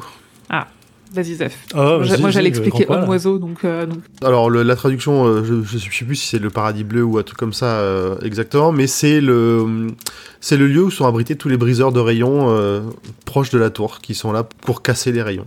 Qui sont exploités, qui sont, enlevés de notre euh. monde à nous principalement. Et, et- mais pas que, parce qu'il y a la cala, tout ça, et qui sont, si, quand même exploités. Je te vois faire mouiller de la pas, tête. euh, euh. je suis pas d'accord avec ça. Ils sont contents d'y être quand même. Ah, c'est pas, c'est pas le souvenir que j'en ai ou la perception que j'en ai eue. Bah, En fait, il y a, il y a- il y a les rebelles qui vont, euh, qui vont- mais les autres ont l'air euh, contents. Et, alors, il y, a, il y a deux choses. Il y a le phénomène que quand tu pètes le rayon, euh, justement, ça te donne, ça te, ça te rend euphorique, donc ça les conforte dans la situation. Ils sont drogués. Ils sont un peu drogués. c'est ce pas tant ça. C'est euh, en fait, euh, il- enfin oui, il y a un côté de- d'endorphine quand il explique ça plus tard, mais il, il dit surtout que c'est cool de briser en fait, et c'est cool de trouver sa place dans ce que tu sais faire. Et en fait, il explique que à part ça, je sais rien faire d'autre. Et euh, tout ce que j'ai fait avant, c'était nul. Et, euh, et là, on m'a donné un but, on m'a donné un, de quoi utiliser mon pouvoir correctement, et c'est ce que j'ai envie de faire. Donc pour ça, j'ai exploité. Je suis pas assez d'accord parce qu'en vrai, bon, ils peuvent pas partir d'eux-mêmes, c'est sûr. Donc il y a un côté esclavagiste qui est là, euh, prisonnier, mais euh, ils sont contents de le faire parce que ça leur fait du bien de le faire. Voilà. Et donc, El Gulciento, quand on dit Devartois, quand on dit euh, garde de tonne foudre, quand on dit euh, prison des briseurs, tout ça, c'est le même endroit. Ouais, exactement. On verra en tome 7. Ouais. Et l'homme-oiseau, c'est un taïn, donc on a déjà dit ce qu'était un taïn, du cochon du Sud, qui est une genre, un genre de taverne qu'on retrouve dans les tomes 6 et 7, Ouais. qui est, euh, qui est un, un endroit euh, terrible où il se passe des choses abominables avec euh, des morts euh, tristes et atroces. on, va pas, on va pas pleurer Bon, maintenant. écoute, tout le monde, tout le monde consomme du, lo- du long cochon. Ah, Ouais, c'est grosso modo euh, enfin, c'est des formes de mutants, mais pas des mutants, euh, pas des lents mutants qu'on verra plus tard, mais c'est vraiment des mutants dans une mutation pure et dure entre euh, homme Ouais. et oiseau. euh, Ouais, c'est homme et- croisement homme et anim- animal quelconque. euh. C'est euh, c'est assez intéressant, je trouve. Il y a une forme de volonté d'amélioration, quoi, comme si c'était quelque chose de une nouvelle race ou une nouvelle forme ça, en fait. Ouais. Euh, ce qui est marrant, c'est que le pistolero, il en a jamais entendu parler, d'Algulciento, à ce moment-là. Et ce qui est drôle aussi, l'étranger, il demande au pistolero s'il est vivant ou mort. Mm. Donc ça pose aussi un peu l'ambiance de, des choses qui peuvent traîner un peu dans ce coin-là. Et le pistolero trouve que l'étranger parle comme les manis. Donc les manis, M majuscule A 2 N Euh, à ce stade, on sait pas ce que c'est, un peu comme tout ce qu'on a expliqué là. Euh, rapidement, c'est un groupe de religieux Ouais. qui vivent dans la Kala et qui sont connus pour les voyages entre les mondes. Mm. Ils cherchent des trous dans le monde, c'est ce qu'on nous dit, euh, ça, je l'ai mis entre guillemets, donc c'est ce qu'on nous dit, et on apprend que les Manis sont un peuple de voyageurs. Ouais. mais du coup qui voyage entre les mondes. Donc l'étranger il s'appelle Brown, son corbeau qui est qui passe son temps à insulter c'est Zoltan. Ouais, son corbeau qui parle c'est Zoltan ou Zoltan, je sais pas comment on veut le dire. Je dirais Zoltan. Ah. Moi j'aime bien juste avant ça qui présente Zoltan dans le bouquin, il explique, il dit mon nom c'est Brown et il y a marqué le pistolero lui serra la main et lui donna son nom. Qu'en fait, il se noté le pistolero donne son nom, mais nous on ne le connaît toujours pas. Je ça ouais. Fort, hein. ouais. Donc Zoltan il parle et surtout il insulte et du coup il se fait gronder. Euh, le frontalier il reconnaît le pistolero euh, que le pistolero est un pistolero et il lui dit je croyais que votre race s'était éteinte. C'est intéressant qu'on parle, parle, de race. Après, on est dans un monde où, euh, où tu vois, il lui demande est-ce que vous êtes vivant ou mort? On comprend qu'il y a des humains qui sont à moitié des animaux aussi. Donc le terme de race, tu te dis, c'est est-ce que ça pose un peu le pistolero comme un non-humain, tu vois euh, Genre vraiment une. Euh, ouais. Pour, pour moi, là, ce, ce truc-là, pour moi, c'est juste une façon de parler hum. pour désigner un groupe de personnes. là, en l'occurrence, les pistoleros et tout ce qui, tous les gens qui viennent de, de Gilead, voire du monde de l'intérieur. Ouais, mais il y a un effet aussi qu'on voit plusieurs fois où il parle que les pistoleros ou en tout cas ça, la lignée des pistoleros entre guillemets, elle est euh, au-delà euh, des humains parce qu'elle est plus forte, plus rapide, euh, plus précise. Ils, ont, ils sont un peu surhumains en fait dans ce sens-là. En fait. C'est les élus, ouais, un peu. Mm. Donc, je sais pas si, mais je suis d'accord que c'est un, une façon de parler plus qu'autre chose. Ça refait le lien avec ce qui est leur mythologie à l'origine, qui descendent tous d'Arthur l'aîné. Donc qui peut bien être Arthur mm. avec son Excalibur dont sont faits les pistolets. Oh. Et là, on a quand même, du coup, une notion qu'on avait un tout petit peu parce qu'on sait que ses amis sont morts et puis, ben, il voyage tout seul de, euh, de solitude parce que euh, c'est, c'est le dernier et aussi un peu de euh, porter le poids du monde sur son dos bah, parce que c'est le dernier. Mm.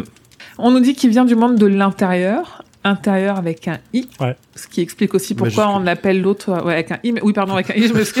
avec un i, oui, bah, très bien. Incroyable, ils l'ont écrit bizarrement, dis donc, il y a un i. moi, je mets des u. Moi, je mets un u.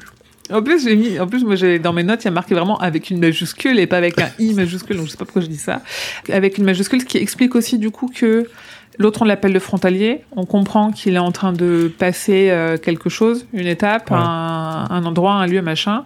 Mais il ne répond pas à la question de savoir s'il reste quelque chose dans le monde de l'intérieur. Par contre, on peut comprendre que le pistolero, ça fait longtemps qu'il voyage et qu'il a voyagé mm. beaucoup parce qu'il en a, il a atteint la frontière de son monde et son monde est tellement loin que le mec qui est là, il sait même pas s'il reste des choses. Tout ce qu'il sait, c'est que normalement, euh, il est même pas censé être là parce qu'il pensait qu'il y avait plus de pistolero que Sarah s'était éteinte. en fait, je regarde sur la carte que j'ai, il y a une de démarcation entre Gilead et le reste. Et effectivement, ça donne un peu cet effet de euh, centre du monde. Euh, c'est un, peu l'effet Outer Rim dans Star Wars, c'est plus tu t'éloignes de la capitale, qui est, qui est censée être Gilead euh, dans l'idée, euh, plus tu t'éloignes, plus en fait tu as un monde intérieur ou extérieur. En fait, il y a une chaîne de montagnes qui vient euh, enfermer Gilead par rapport à Tulle et par rapport à, justement à la, la, hutte de Braun. Donc il y a un peu cet effet aussi de, de l'intérieur, donc d'intérieur de la chaîne de montagnes peut-être. Hmm. Donc l'homme en noir est bien passé là avant lui, mais c'est impossible de dire quand parce qu'ici on nous dit le temps, les directions et les distances sont bizarres ça on kiffe. Euh, on sait qu'il a dormi ici, qu'il semblait déjà savoir des choses, euh, notamment que la femme du frontalier était une manie. Donc on a ce côté un petit peu euh, l'homme en noir est potentiellement omniscient ou pas loin. On apprend que c'est un sorcier entre autres, ça, c'est intéressant. Et euh, on nous dit qu'il a sorti un lapin de sa manche prêt à être cuit. Et en fait, le, le frontalier, il a, lui, il a vu ça comme un tour de magie. Moi, je pense que c'est plus un tour de passe-passe parce que il est malin, mais que le, le c'est un sorcier entre autres. On se dit le frontalier, il a quand même compris que qu'il se passe un truc avec ce mec-là, quoi. Pour moi, c'est quand même de la magie parce qu'il il dit quand même que le, le lapin était tout vidé, prêt pour la marmite. Donc ça veut dire qu'il avait pas la peau non plus. Donc c'est pas juste un tour de passe il a pas une carcasse de lapin, il a pas un frigo dans son. Potentiellement, il avait une carcasse de lapin sur lui. Tu vois, moi je me dis, il est capable, euh, il est capable de faire ça. Ouais. Sans avoir euh, l'aspect euh, manteau réfrigéré, tu vois. Mhm. Mais ce qui sera un très bon concept. Mais... Ouais, c'est marrant. Il y a une phrase de Brown que je trouve intéressante, c'est quand il a il parle de, de l'homme en noir, Roland lui, enfin, le pistolet lui demande de quoi vous avez parlé. Il a dit de pas grand chose. Et en fait, donc il m'a demandé si j'étais une manie. Euh, je lui ai fait ouais parce qu'on aurait dit qu'il le savait déjà. Et en fait, juste après, il dit euh, c'est moi qui lui ai tenu le crachoir, ce qui n'est pas dans mes habitudes. Et en fait, t'as un double effet qui se coule parce que t'as un premier effet de Braun est déjà en train de dire j'aime pas écouter les gens parler, ça me saoule, grosso modo. Mm. Mais j'ai été obligé de le faire avec lui comme euh, on verra que l'homme noir a une forme de, charisme ou de fait que les gens sont obligés de faire ce qu'il dit. Mais en fait, il va surtout tenir le crachoir à Roland derrière pour qu'il va raconter toute son histoire et tu sens déjà qu'il a pas envie quoi. Tu sais, il le sait en fait. Je trouve ça trop fort. Et l'échange d'après, euh, le frontalier demande au pistolero s'il est un sorcier. Et il dit Moi, je suis un homme, c'est tout. Et là, cet échange de. euh, en fait, le frontalier lui dit Cache, vous ne l'aurez jamais. Et le pistolero répond Si, je l'aurai. Tu. Alors, en fait, non. mon, mon coco, tu ne l'auras pas. Mais d'ici là, tu t'en foutras parce que ton but, il aura changé. et que l'homme en noir, il sera nettement moins important. Euh, donc il récupère de l'eau en descendant dans le fond du puits et il se met à penser que le frontalier pourrait le tuer de là-haut en balançant un rocher. Euh, c'est la première fois qu'on a une mention du cas. Ça. Dans, pour le reste de ce que Dieu voulait, c'était le boulot du cas, pas du sien. Donc on comprend qu'il y a une espèce de truc, une croyance ou pas. Je, je vais vous laisser euh, donner votre définition du cas, euh, mais, mais euh, là à ce stade, on se dit, il croit en quelque chose, quoi. Qui se dit, euh, bah si je dois mourir, euh, je mourrai, mais je pense que je vais pas mourir maintenant. Donc euh, c'est même pas une question de confiance dans le frontalier, du fait qu'il va pas lui balancer un rocher. Juste lui, il a cette espèce d'intuition de se dire, le cas, il, il veut pas ça maintenant, et puis s'il le veut, de toute façon, c'est pas, c'est pas ma force. Mhm. Est-ce que vous voulez nous parler du cas? Je peux parler du cas pour ma part. C'est du haut parler. En fait, la notion de cas, donc concordance, ils disent que ça a de nombreux sens. Donc, euh, effectivement, comme tu disais, chacun a un peu son sens du truc. C'est la notion de sens, force, conscience, devoir, destin. C'est tout à la fois. Euh, ça a un rapport avec le karma et euh, l'accumulation du destin dans le sens poids de nos actions sur notre vie. Euh, c'en est aussi bien le serviteur du cas que, c'est- que prisonnier du cas, parce qu'on peut pas s'en échapper. Et il explique clairement que le cas est une roue, donc un peu le côté euh, karma, de se dire euh, Mm. tout ce que tu fais a un poids sur la roue et ça reviendra quoi qu'il arrive à toi en fait. Et cette notion de roue, de, ch- de cycle finalement, bah, elle est ultra importante pour tout le reste. Et la roue tourne va tourner. Ouais, c'est ça. Pour, pour moi, c'est le, le plus simple, c'est le destin. C'est t'as une- enfin, Mm. limite encore, on a des, des prophéties, des, des, des visions, le- un cycle qui permet de, justement d'avoir ces prophéties. Parce que le cas servira d'excuse de justification pour Ouais. beaucoup de choses. Ouais, c'est intéressant parce qu'en fait, c'est le. Je vais pas dire que j'arrive à voir la différence qui veut dire en disant c'est pas le destin et c'est pas le karma à la fois, mais c'est aussi Ouais. les deux.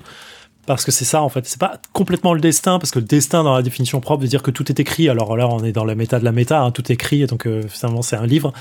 Mais on a un peu cet effet de tout n'est pas vraiment écrit parce que le poids de tes actions ont quand même une importance sur ce qui va arriver.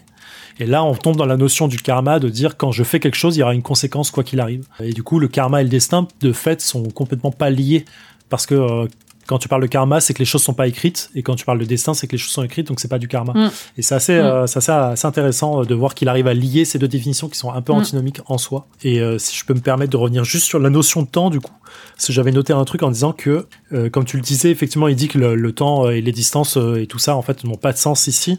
Et c'est là où j'apporte ma première petite théorie du fait qu'on soit dans un livre et que les personnages ne s'en rendent pas compte. C'est que on a l'impression qu'ils ne se rendent pas compte que tout est écrit, qu'ils sont dans le livre, parce que effectivement, le temps pour eux ne passe pas tant qu'ils ne sont pas là.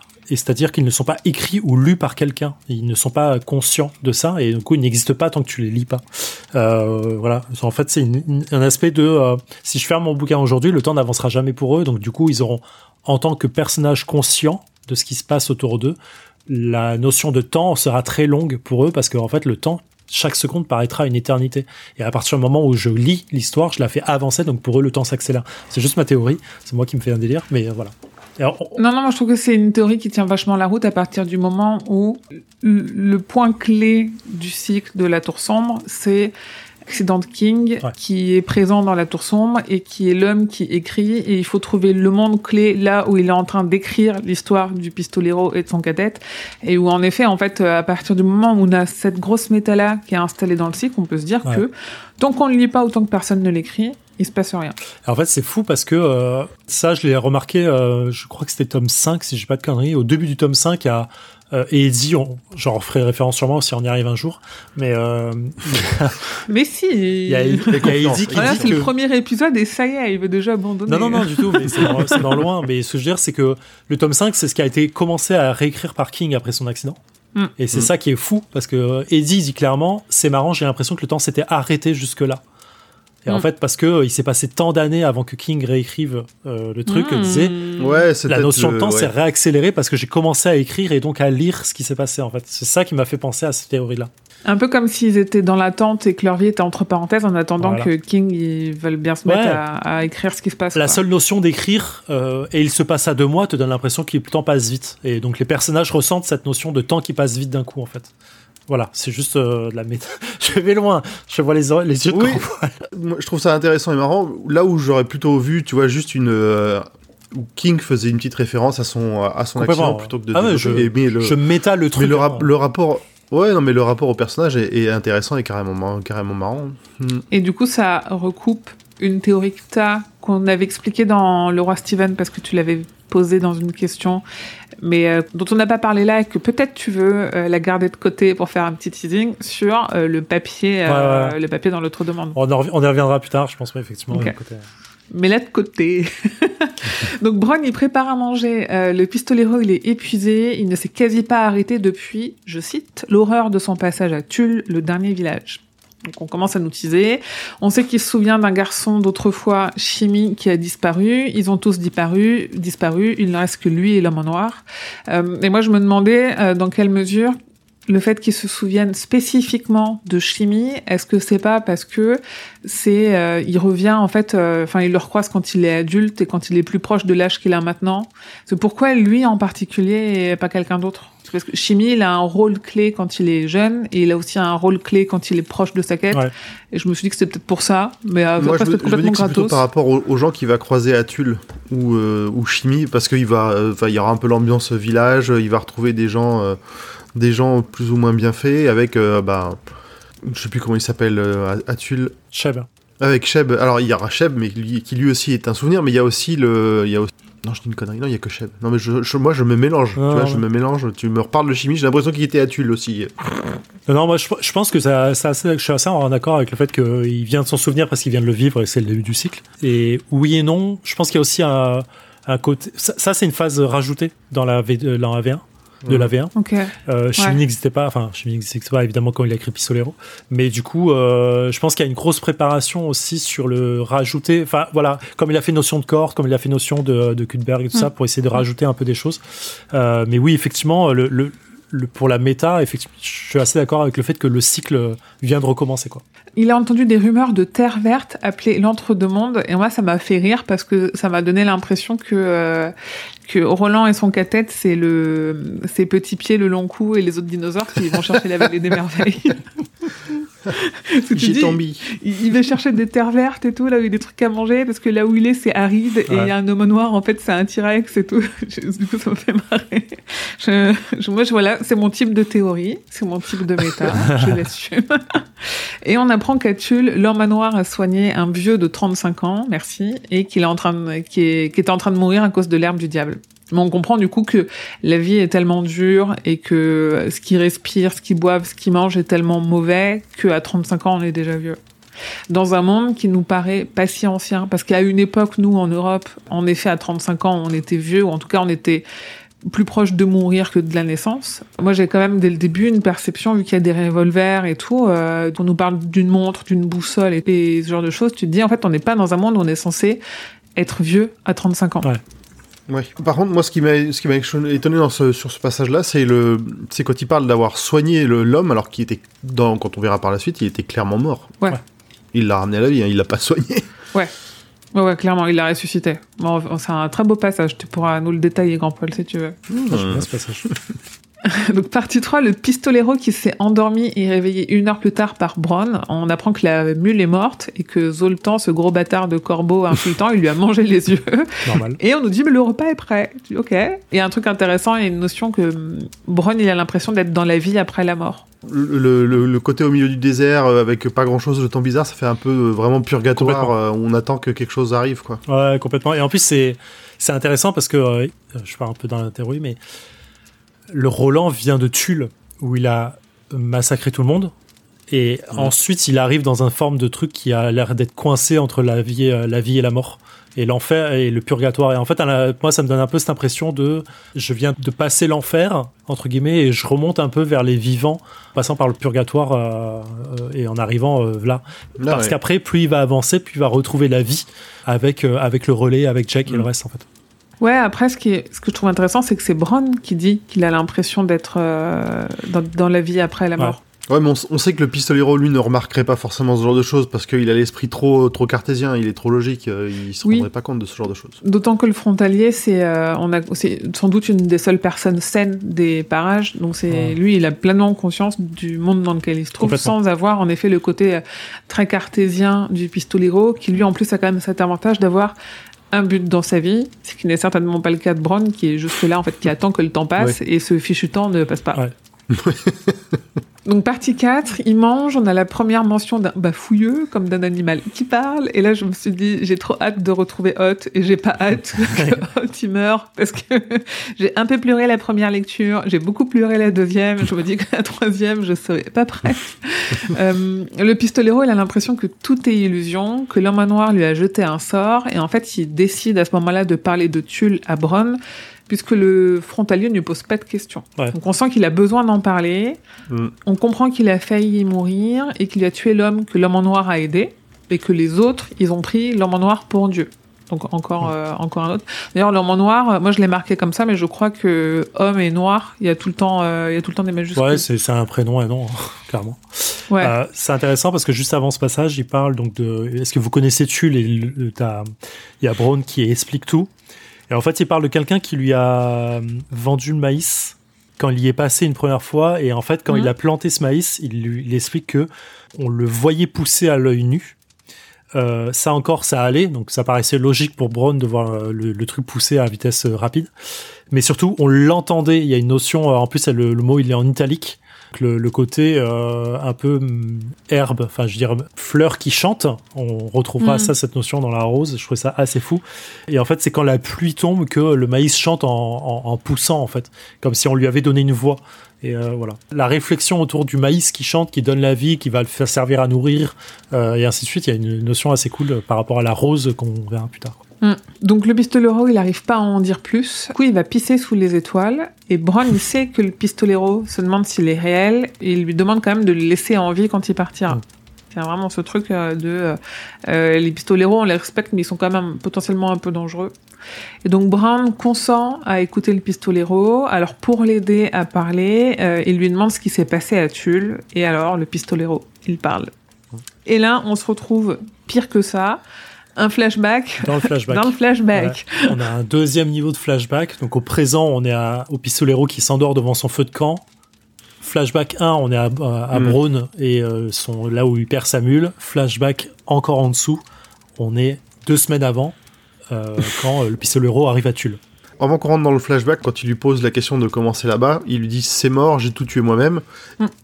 Et dans sa tête, le pistolero se dit Et maintenant, je vais te tuer aussi parce que j'ai bien l'intention de dormir tranquille. Oui, parce qu'il sait toujours pas si Brown va le tuer ou pas.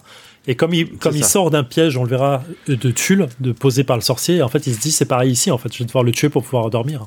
Et là, je pense qu'on est plutôt trois semaines avant, on pourra en reparler, mais pour moi, il passe euh, une petite semaine à Tulle, quand même. Oui, pardon, tu as raison. Tu vois, et ça fait deux semaines qu'il en est parti.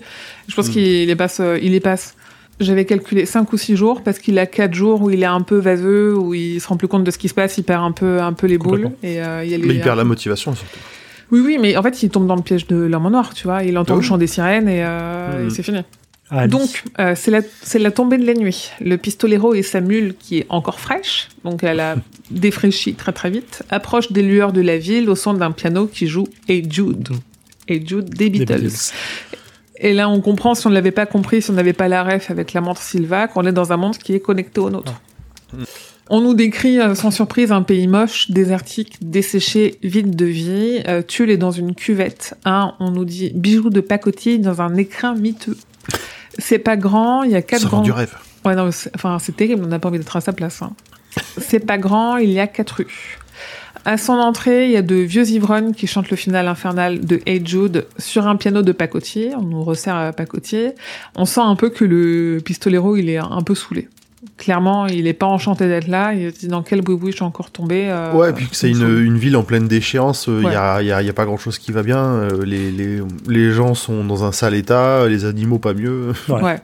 Il croise quelques âmes qui vivent et il donne à un palefrenier une pièce d'or pour qu'il s'occupe de sa mule. Il demande à des gamins euh, qui ont l'air pas très nets où il peut manger et on lui indique chez Cheb là d'où sort le son du piano. Donc c'est ce restaurant chez Cheb, c'est euh, aussi sale et délabré qu'un vieux saloon avec des gens sales et délabrés aussi. C'est vraiment le pire truc que vous pouvez imaginer pour manger. C'est encore pire que ça. Ouais. Lui, le pistolero, il fait quand même son effet en entrant. On le regarde on regarde ses armes, mais personne ne dit rien. Pour, pour, euh, juste pour dire à, à quel point la ville, euh, ça commence et on voit qu'en fait qu'elle est malsaine et qu'elle est hors des codes. Euh, quand Pistolero croise le palefrenier, en fait, il lui dit que vos journées soient longues et vos nuits plaisantes et le gars ne répond même pas. Qu'en Ah. fait, il casse la notion de politesse et la notion d'échange euh, qui est normalement ouverte avec cette phrase. Et là, on est complètement déjà à un truc de ça va mal se passer, on le sait. De toute façon, on sait qu'ils vont tous Mm. mourir, mais euh, ça casse, ça met l'ambiance, quoi. C'est intéressant de hum, sentir le truc monter où on sait qu'il va les tuer tous et de se dire ok en fait comment le Ouais. truc démarre. Est-ce que c'est là il arrive au saloon et on a ce truc. euh, en plus on sait euh, quand on, a- on vient de lire l'avant-propos donc on sait qu'il y a une grosse inspiration western. Est-ce qu'il arrive et tout le monde lui tombe dessus donc du coup il tue tout le monde et basta. Mm, Tu vois, mm, potentiellement il y avait ça. Et donc dans cette espèce de saloon, il y a un groupe d'hommes qui jouent au Surveille-moi, qui est un jeu de cartes. On a quand même ici un expert jeu de société, Zéphiriel. Alors, je savais pas les règles du surveille-moi, je m'excuse. Ça existe pour de vrai ou pas? Pas que je sache, je connais pas du tout le jeu euh, dans l'idée. C'est un peu comme le, le, le sabac pour Star Wars, c'est des jeux qui ont été inventés, je pense. Et, euh, mais ils en font référence euh, dans, le, dans Magic Crystal plus tard, où il y a aussi le. Je crois que c'est un jeu dans, avec des collines ou un truc comme ça. euh, Il y a un autre jeu qui existe dans le Magic. Oui, oui, c'est comme un jeu d'échecs, mais tu, Ouais. tu, y a une espèce de démarcation Ouais. qui, qui, qui cache tes, tes, mou- tes troupes, Ouais. on va dire, à, à Et l'adversaire. là, le surveille-moi, je sais pas exactement ce que c'est. C'est une forme de poker, en fait, euh, je dirais, euh, qu'il a, Mm. qu'il a inventé, quoi. Ok.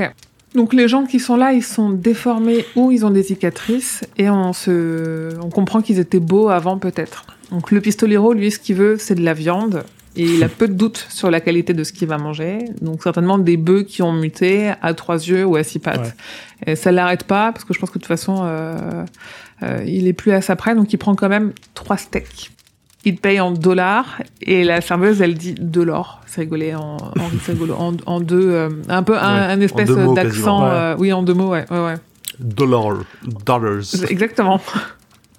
Donc, son étalage de richesse et l'envie de viande fait que l'ambiance se tend. En fait, son étalage de richesse, c'est parce que il, on ne lui rend pas la monnaie et pour lui, c'est pas grave. Il paye trois steaks avec de l'or et en plus, il prend trois steaks. Donc, c'est vraiment euh, les gens autour, c'est des gens qui ont faim, qui sont, qui n'ont rien, qui sont à sec. Et en fait, lui, il déboule et il dit, ok, euh, file-moi trois steaks. On rend pas la monnaie, c'est pas grave, file-moi tes trois steaks. Euh, ça crée une tension et il y a un homme qui tente vaguement de l'agresser qui réussit pas. En tout cas, il fait des envieux et c'est et on a déjà une première approche qui est pas cool cool, qui est Mm. assez cliché entre guillemets, enfin qui s'inscrit très bien dans le code de euh, il y a un homme un peu propre, un peu puissant, un peu impressionnant qui déboule euh, dans un endroit qui est complètement paumé, euh, forcément personne ne va le kiffer. Ouais, clairement, c'est Clint Eastwood qui rentre dans un bar. hein, genre, euh, c'est tout, toutes ces Oui. scènes-là euh, qu'on a. Ouais, mais ce qui est, ce qui est quand même euh, étrange, c'est que même la serveuse, elle est, euh, elle est agressive envers lui. Elle veut- il demande du sel, elle lui donne, à, elle- il demande du pain, elle dit qu'elle en a pas. Enfin, il- le mec vient de lâcher une pièce d'or et elle va tout faire pour qu'il dégage, quoi. On n'aime pas trop les étrangers ici quoi. C'est Ouais, c'est intéressant parce qu'on va voir que justement, c'est l'antithèse de ce qui s'est passé avec l'homme en noir. Et du coup, Mm. Mais c'est peut-être pour ça. voilà, c'est ce que j'allais dire, c'est exactement pour ça, c'est que du coup, ils ont une réminiscence d'un truc qu'ils n'ont pas aimé. Et du coup, il y a un nouvel étranger qui vient, ils doivent se douter qu'en plus, il vient à cause de lui. Euh, donc il y a un effet euh, de toi, on t'aime pas Ouais. deux fois plus que l'autre. Et j'aime bien la phase justement du mec qui vient avec son couteau euh, derrière Roland et juste Roland qui lui dit retourne t'asseoir, rends-toi service à toi-même, Pecno. Je trouve cette phrase elle est excellente parce que Pecno, je trouve que c'est un des me- meilleures insultes passives agressives du monde. Je la trouve tellement juste dans la traduction, c'est parfait quoi. Oui, c'est violent sans être violent, c'est rigolo. Et moi, j'ai quand même relevé que à ce passage-là, on a la première mention de la danse de Komala. Ouais. Et ça aussi, j'ai un peu hâte, euh, Ouais. un peu qu'on avance et qu'on retrouve euh, des trucs un petit peu comme ça qui étaient cool. euh. Comme, comme là. Ouais. Donc il y a un homme qui l'interpelle et cet homme il semble mort ou devrait l'être. En tout cas, il chic de l'herbe du diable. Ouais. Donc on, on comprend que C'est le dernier, c'est le dernier stade. Hein. Tu la, tu la, Ouais. quand tu la fumes et puis quand tu la chiques, c'est que t'es vraiment euh, à la fin. là. Et qu'il a de la chance d'être encore euh, d'être encore debout quoi. Le pistolero il se dit que s'il est pas mort c'est que l'homme en noir en est responsable. Ouais. Donc là on reboucle Mm. avec ce qu'on savait déjà de euh, que l'homme en noir aurait sauvé quelqu'un. Et l'homme, il s'adresse à lui en haut-parler de Gilead. Alors moi je dis Gilead, je sais que vous dites Gilead. Gilead. Ouais. je- ouais. Euh, juste pour, pour faire revenir sur ta remarque de tout à l'heure sur l'homme en noir, non, non, c'est écrit sans majuscule. hein. Ah d'accord, ok. Parce que je pense que Roland n'a pas de respect pour lui, donc je, vois- je le vois pas mettre des majuscules en fait pour, euh, Oui, pour ce nom. Hmm. Euh, et donc c'est la première fois qu'on entend parler du haut-parler de Gilead, justement. Oui, parce qu'il lui dit Pistolero Sai, Hmm. qui est une euh, marque de respect. euh. On nous dit aussi que le haut-parler n'existait plus, qu'il était le premier et le dernier des pistoleros. Mm. Donc il consent à lui donner une pièce d'or. Pendant ce temps, le saloon se vide et on apprend que le vieux chiqueur d'herbe du diable, il s'appelle Nort et que personne ne l'a jamais entendu parler dans cette langue avant. Cette scène, je la trouve ultra forte parce que t'as un, un aspect euh, qui est. T'as t'as quand même un mec qui rentre dans un bar qui prouve que c'est un, un- un tueur et que personne ne doit le faire chier. Et tu sens qu'il est complètement déstabilisé par, euh, par un, un- un mec qui est en train de mourir et où, quand il le regarde, il dit il aurait dû mourir il y a un an en fait déjà. Et euh, qui, est, qui est complètement à l'antithèse de tout ce qu'il est lui en fait. Et donc euh, c'est vraiment euh, ce qui vient le déstabiliser là-dedans. Je trouve ça assez, assez intéressant comme, comme scène. Ça montre qu'en fait qu'il n'est pas euh, à la fois pas tout puissant, euh, mais qu'il arrive encore à être surpris en fait parce que tant que ça touche Mm. l'homme en noir, il arrive à être surpris. Donc la serveuse, elle consent quand même à donner au pistolero l'info que lui, il veut sur l'homme qu'il cherche. Et ce qu'elle veut en échange, c'est du sexe. Et lui, il se dit qu'elle est pas belle, mais que dans le noir, ça ira, et puis que de toute façon, elle avait dû être belle un jour. Et tu fais, oh, Si je lui mets un sac sur la tête, bon voilà. quoi. hardcore. Ouais, c'est assez crado. euh, il, il précise justement qu'il n'y avait pas de lumière pour camoufler leur acte. Ouais. C'est euh, c'est assez crado. hein. Moi, je me demande à ce moment-là si elle, elle veut du sexe avec lui parce que euh, il est charismatique, ou est-ce qu'elle en veut parce que ça, on- du coup, on, le lira un peu plus tard. euh, elle a un désir pour leur manoir qui a pas été assouvi, et du coup, elle se dit bon bah, ok, t'es le truc le plus potable que j'ai croisé depuis que que l'autre là il est passé, donc euh, let's go, je vais euh, je vais assouvir ce désir-là avec toi en échange de l'info que tu veux, quoi. Ah, je l'aurais. Non, je l'aurais pas. Je l'imagine pas avoir du désir pour l'homme noir, surtout après ce qui a pris le coup qu'il lui a fait. Ah, ah, tu veux dire qu'elle en est plus? Hmm, Je suis pas Je sûre. suis pas, pas, pas complètement d'accord. On, on le verra justement Ouais. avec le passage de l'homme en noir, mais euh, à ce moment-là, effectivement, on peut, on sait pas trop en fait euh, pourquoi elle lui demande ça. Je, je trouve que ce Mm. passage-là, il est ultra bizarre et euh, il y a un côté un peu comme un cheveu sur la soupe de euh, tu sais ce que je veux en échange, c'est du sexe, mais effectivement, du coup, je, je, je suis assez d'accord avec ce que disait Amy sur euh, elle n'a que ça en fait. Elle n'a plus que ça à se mettre sous la, enfin, sous la main entre guillemets. euh. Il y a aucune personne dans la dans la dans la ville qu'elle voudrait avoir dans son lit en fait. Et bon bah il y a un étranger, il est charismatique, il est beau, il est badass, go quoi, tu vois. C'est un peu ça. Il a l'air plutôt sain, il, est, il vient Ouais, de puis elle, euh, le dit aussi qu'elle a cette pulsion en elle, mais qu'elle sait plus s'en occuper elle-même. Et ça, Mm. c'est, je, c'est bizarre comme phrase. Elle- Ouais. Oui, ils font déjà référence de ça sur le côté de la pulsion qu'elle a. Ouais. Ouais, oui, ouais. voilà, je sais plus sûr en moi effectivement et je savais m'en occuper. Ouais. Et en fait, il se décide au final de se plier à l'acte, parce qu'il le faut. Et la notion de cas revient. On nous dit, tout était écrit quelque part, une main inconnue avait tout couché dans le livre du cas. Euh, Et là, aj- ajouté bien entendu. une main qui couche tout dans le livre du cas. Est-ce que le livre du cas, ça s'appellerait pas La Tour sombre, écrite par Stephen King? Est-ce que c'est pas sa main lui qui couche tout? On se le demande. Ouais, c'est. c'est- Et est-ce que les petits scarabées nécrophages, ça vous a rien rappelé? Il parle de scarabées nécrophages juste avant euh, la phrase que tu viens de dire. Là. Pas du tout. Euh, attends. Les, les docteurs dans les petites sœurs d'Eluria. Ah, Ah, mais oui Les, les Bien vampires, hein, vu. putain, de ouf, ouais, complètement. Bien vu. Ah, bien, putain. Euh. Il y en a des, des fois, il y a des, des petits morceaux comme ça, tu vois. Tu... ah, oui, vrai. complètement, ouais, putain, complètement, bravo. Bien vu. Donc chapitre 6, euh, donc ils discutent après l'amour, pendant que le pistolero fume une clope. Et elle, elle explique que le vieux s'appelle Nort, ça on le savait déjà. Il est mort devant chez Sheb dans son vomi, avec son sourire sur la figure, puis il a été touché par Dieu. Alors le pistolero lui demande de lui raconter la venue de l'homme en noir. Ouais, et là, un point que je trouve intéressant, c'est euh, elle explique que euh, le vomi était tout noir, plein de sang, c'est passé à travers de son sourire comme de l'eau souillée à travers une plaque d'égout.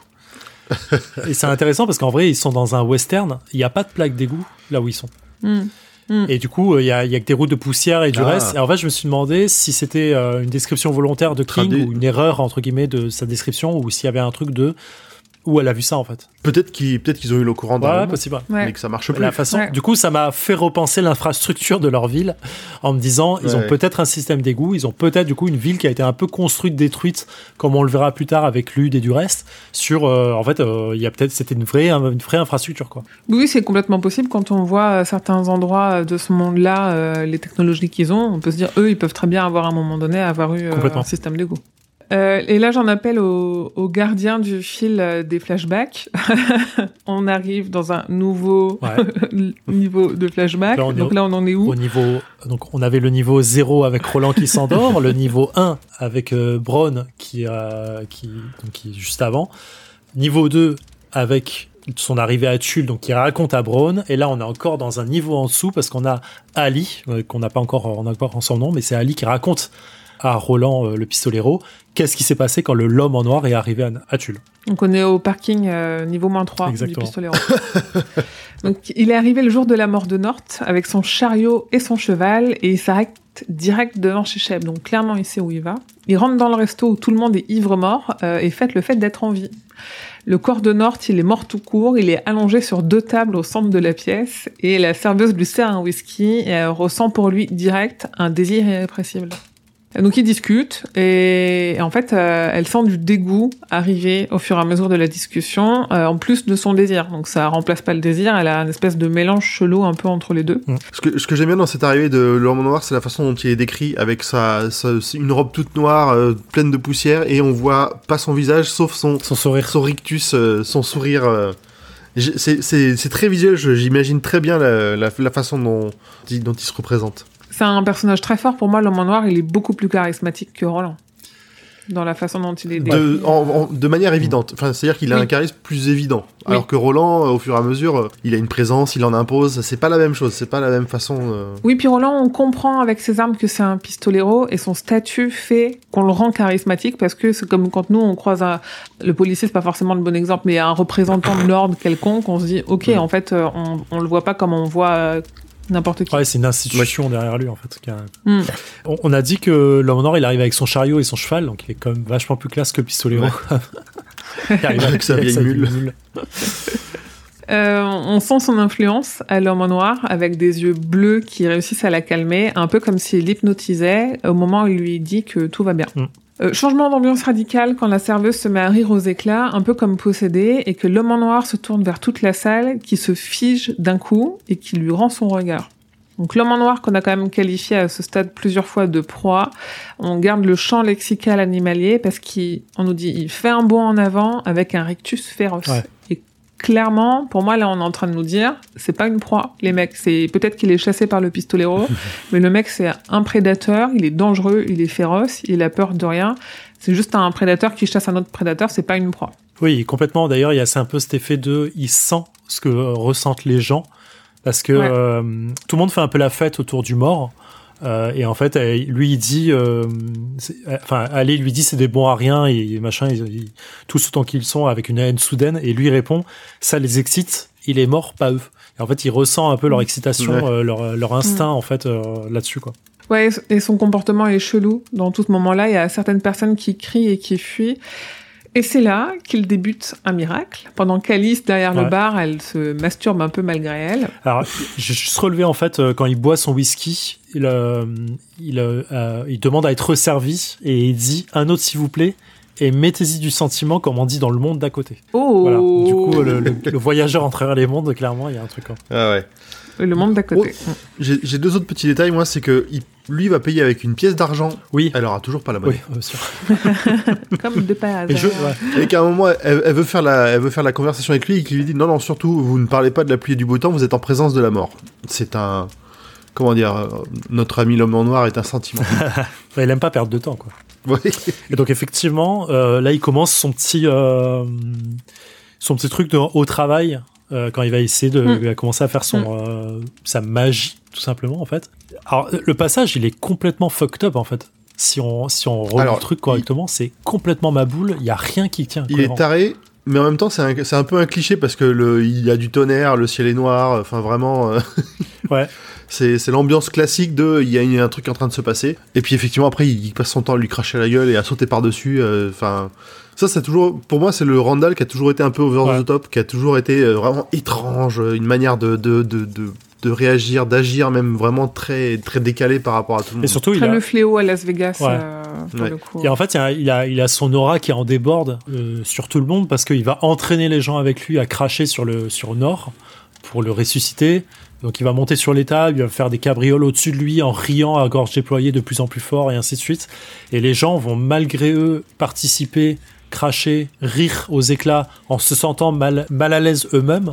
Sur la, la situation, on a effectivement Ali qui va, qui va se masturber à travers euh, euh, sa robe euh, derrière le bar alors qu'elle le veut pas en fait elle c'est une Mm. pulsion Mm. incontrôlable là-dessus et euh, il y a même en fait son, son aura va tellement déborder que euh, il y a des gens qui vont se pisser dessus avant de s'en- s'enfuir Euh, et vraiment il y a tout un effet de euh, à la fois de concentration des gens comme s'il aspirait un peu leur leur énergie pour faire revivre le, le, le mort et euh, une fois qu'en fait ils ont donné ce qu'ils avaient à donner ils, ils peuvent euh, repartir parce qu'ils sont enfin euh, ils sont un peu libérés de cet acte là en fait et ensuite Nord se lève Et pour, et pour finir, il se frotte sur Nort et il Ouais. se réveille. C'est ça. Et l'échange euh, juste qui vient après entre Ali et Nord est, est presque triste parce que elle, elle euh, t'as l'impression qu'elle est complètement encore envoûtée par la situation et qu'elle veut pas se rendre compte de ce qui, comme si elle avait mis un voile sur le fait que dire il, se- il s'est rien passé quoi. Ouais, et lui en plus, euh, ils sont quand même plus que tous les deux au restaurant, une fois qu'il y a eu euh, euh, tous ces crachats, toutes ces cabrioles, tous ces trucs un peu crado. Et même lui, en fait, il, il se demande ce qu'il est, euh, il se dit qu'il mourra plus, mais il peut pas s'empêcher de se pisser dessus. Et en fait, il y a un côté où cette- ces interrogations-là m'ont fait penser à Cimetière, parce qu'on est quand même sur euh, quelqu'un qui revient d'entre les morts. Donc tu... Et en fait, dans Cimetière, euh, le livre, on l'a un peu moins parce que Gage est trop petit pour se poser ces questions-là et j'ai pas l'impression que ses parents se la posent beaucoup. Mais dans la dernière adaptation, il y a eu un changement entre le livre et le film qui est qu'ils ont fait mourir sa grande sœur, qui du coup est déjà plus adulte et peut se formuler des questions, et où il y a des scènes euh, terribles de cette gamine qui revient d'entre les morts et qui se pose ces questions-là, vraiment de mais euh, euh, si je suis morte et que je revis, euh, je suis ni morte, je suis vivante, qu'est-ce que je suis quoi? Et est-ce que je vais mourir Et qu'est-ce que je vais devenir? Est-ce que et ça et ça m'a fait un peu penser à ça. Ouais, j'aime bien aussi le fait que euh, là Nord se pose des questions qui sont presque euh, euh, pourquoi on m'a fait revivre alors qu'en vrai c'est pour Mm. se moquer de moi presque. Parce qu'en fait il parle comme si c'était un dieu en fait. C'est Dieu qui m'a touché du doigt qui m'a fait revivre. Mais du coup pourquoi il m'a pas soigné de, de ma maladie de chiquer l'arme du diable et de me refaire Oui. mourir derrière? Il y a un aspect de, euh, de questionnement philosophique de qu'est-ce que de la vie si c'est ça en fait. Et en fait c'est juste une notion de souffrance encore. On est encore en enfer et on est à Tulle. Tulle qui va mourir et du coup, il y a encore Mm. cette notion d'enfer qui va, qui est encore là. En fait, on sait que quoi qu'il arrive, euh, ça va, ça va arriver. Qu'il arrive, ça va arriver. Vous m'avez compris. Quoi qu'il arrive, la mort va encore arriver dans cet endroit-là, en fait. Oui, parce qu'il est malheureux parce qu'il est toujours accro à l'arme du diable. Et il s'en rend compte coup, malgré triste. lui. ouais. Bah, avant, on avait l'impression qu'il s'en rendait pas compte, mais là, il a un peu Bah, cette. euh, Là, il est changé, il a toujours ce, ce besoin en lui, mais il peut Ouais. rien y faire. Mm. Mais il, il, il en est en vraiment conscient, c'est ça qui est un peu, un peu triste Mm. euh, au final. Mais le noir, il n'est pas parti euh, comme ça. Il a laissé un petit mot à Ali. Alors, c'est plus tard. Euh, c'est Nord qui revient plus tard avec le petit mot. Oui, mais moi j'en étais là. Ah, pardon. excuse-moi, bon, bon. Pour moi, il y avait, il y avait un temps de, entre. L'échange où il se. Non, non, c'est, enfin, il y a, il y, a, il y a une phrase qui dit qu'il y a eu une journée, un truc comme ça, mais c'est tout, euh, c'est quasiment. Ouais, parce qu'elle les plus tard. Nord vient la retrouver, il lui tendit un morceau de papier plié. Ah oui, toi, moi le plus tard, je l'ai mis vraiment dans, dans la suite des événements, quoi. Ouais. Et donc ce morceau de papier, tu veux nous dire ce qu'il y avait dessus? Alors déjà, il précise que le papier était précieux, une denrée rare à chérir, mais euh, ce papier-là ne plaisait pas à Ali. Donc dessus, il y a marqué le, le- son prénom à elle, donc Ali. Elle demande comment l'homme en noir a su son nom parce qu'elle lui a jamais donné. Et dessus, alors dans, dans ma version, c'est marqué vraiment comme si c'était marqué à la main, ce que je trouve ultra cool. Ouais, ouais, c'est pareil. Oui, Il y a noté Vous vouliez en savoir plus sur la mort Euh, Je lui ai laissé un mot. la mort avec un majuscule. Exactement, pardon. Ouais. Je lui ai laissé un mot. Ce mot, c'est 19, écrit en majuscule. Enfin, en capital plutôt. Si vous lui dites ce mot, son esprit s'ouvrira. et Il vous dira ce qu'il y a dedans. Il vous dira ce qu'il a vu. Le mot est 19. La réponse vous rendra folle. Mais tôt ou tard, vous poserez la question. Vous ne pourrez pas vous en empêcher. Bonne journée avec un smiley. Walter Odim, donc on apprend son, le nom de l'homme en noir. Et Un de ces noms, parce que bon. effectivement. Oui, Et PS, le mot est 19. Vous essaierez de l'oublier, tôt ou tard, ça sortira de votre bouche comme du vomi. C'est vraiment crade, de toute façon. 19. Et c'est tellement cool. C'est marrant parce que t'as dit, il vous dira ce qu'il y a dedans, et moi il y a marqué, il vous dira ce qu'il y a au-delà. Ah, pardon, Non, non, il y a au-delà. J'ai peut-être. Ah, bah j'ai euh, compris dedans. Et ce, ce truc de 19, est-ce qu'on a expliqué pourquoi on, on boucle autour de 19 Est-ce qu'on veut l'expliquer maintenant ou on se le garde euh, pour plus tard? Ah, pour moi, on se le garde, mais. euh, On se le garde, ça marche. Ah ouais, ouais. Et finalement, euh, la vie reprend son cours, mais on sent que la mort est passée quand même et que c'est encore plus désespéré qu'avant. Ouais.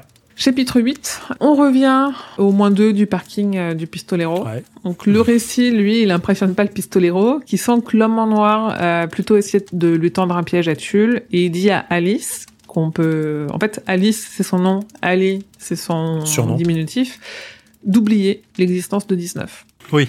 Ah, ça, c'est génial parce qu'il y a tout le truc du. euh, en fait, ils insistent tellement dessus que ça, c'est le truc du. euh, si on te dit de pas penser à ta maman nue, tu y penses instantanément, c'est toujours ça. Bien sûr. Et donc, du coup, il lui dit perçu- Non, ça va, heureusement. persuade-toi que 19 c'est 18, que la moitié de 36 c'est 18, que euh, toi, il y a toute cette notion de euh, fait. bon, on sait que c'est impossible. Donc le lendemain matin, le pistolero, il sent qu'il se fait piéger et distancer, et il semble encore plus froid et fermé que d'habitude. Il demande une carte et ce qu'il y a derrière le désert? Elle, elle sait pas, mais c'est là où on nous dit les nuages vont tous par là, comme si quelque chose les aspirait. Ouais. Donc pour moi, Moi, il est sur un rayon. C'est ça qui est, c'est ça qui est bizarre. Si ta carte elle dit pas bah ça, Je c'est suis complètement d'accord. Dans ma version que j'ai là, j'ai pas de carte. euh, dans la version du bouquin. C'est peut-être tout simplement la version de la carte que j'ai là qui est pas la bonne ou qui, euh, qui est peut-être Ouais. sur, basée sur une V1 parce que cette notion-là, elle n'était pas notée avant. Et puis c'est compliqué de faire une une carte de Bien ce sûr. monde-là, donc euh, bon. Mais il le fait, euh, t'as des, euh, t'as des, des éditions où il y a des cartes. Oui, oui, il y a des petits morceaux de cartes, des petits bouts. euh. Est-ce que le pistolero, il a conscience qu'il est sur un rayon? Pas pour moi. Pas à ce moment-là en non, tout enfin, en tout cas, il nous a jamais, il nous a jamais, jamais parlé euh, à ce moment-là. Et pourtant, quand tu- ça va, enfin, c'est peut-être un- une petite incohérence avec la, la suite, c'est que sur la, dans la part, mais dès, le- dès le tome suivant, euh, il sait ce que c'est le chemin du rayon, il sait le suivre, il sait comment ça marche. Là, il en parle pas, il s'en rend pas compte. En même temps, là, à ce stade, sa quête, c'est pas la tour. Sa quête, c'est l'homme en noir. Donc peut-être qu'il le sait et qu'il s'en fout, mais que du coup, il le relève Ah oui. pas. Tu vois Peut-être. Peut-être.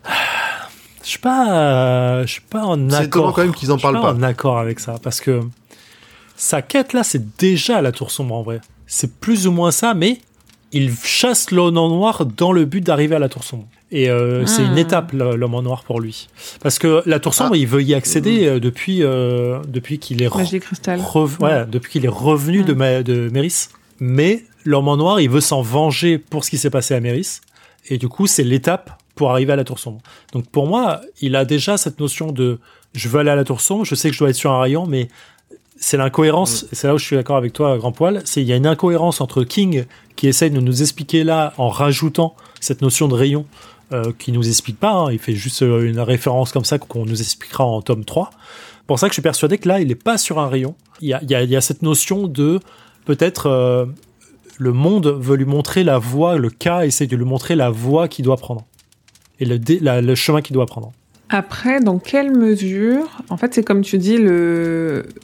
la tour sombre, c'est euh, étape 2. Donc en fait, il le sait, mais il s'en fiche parce qu'il se dit le... il faut d'abord que j'attrape l'homme en noir, quitte à ce que l'homme en noir m'éloigne de ce rayon. Le rayon, je m'en occuperai quand je me serai occupé de l'homme en noir. Ouais, possible. Donc il peut le savoir, il peut être sur un rayon, en avoir conscience, mais se dire en fait, euh, il faut pas euh, mettre la charrue avant les bœufs.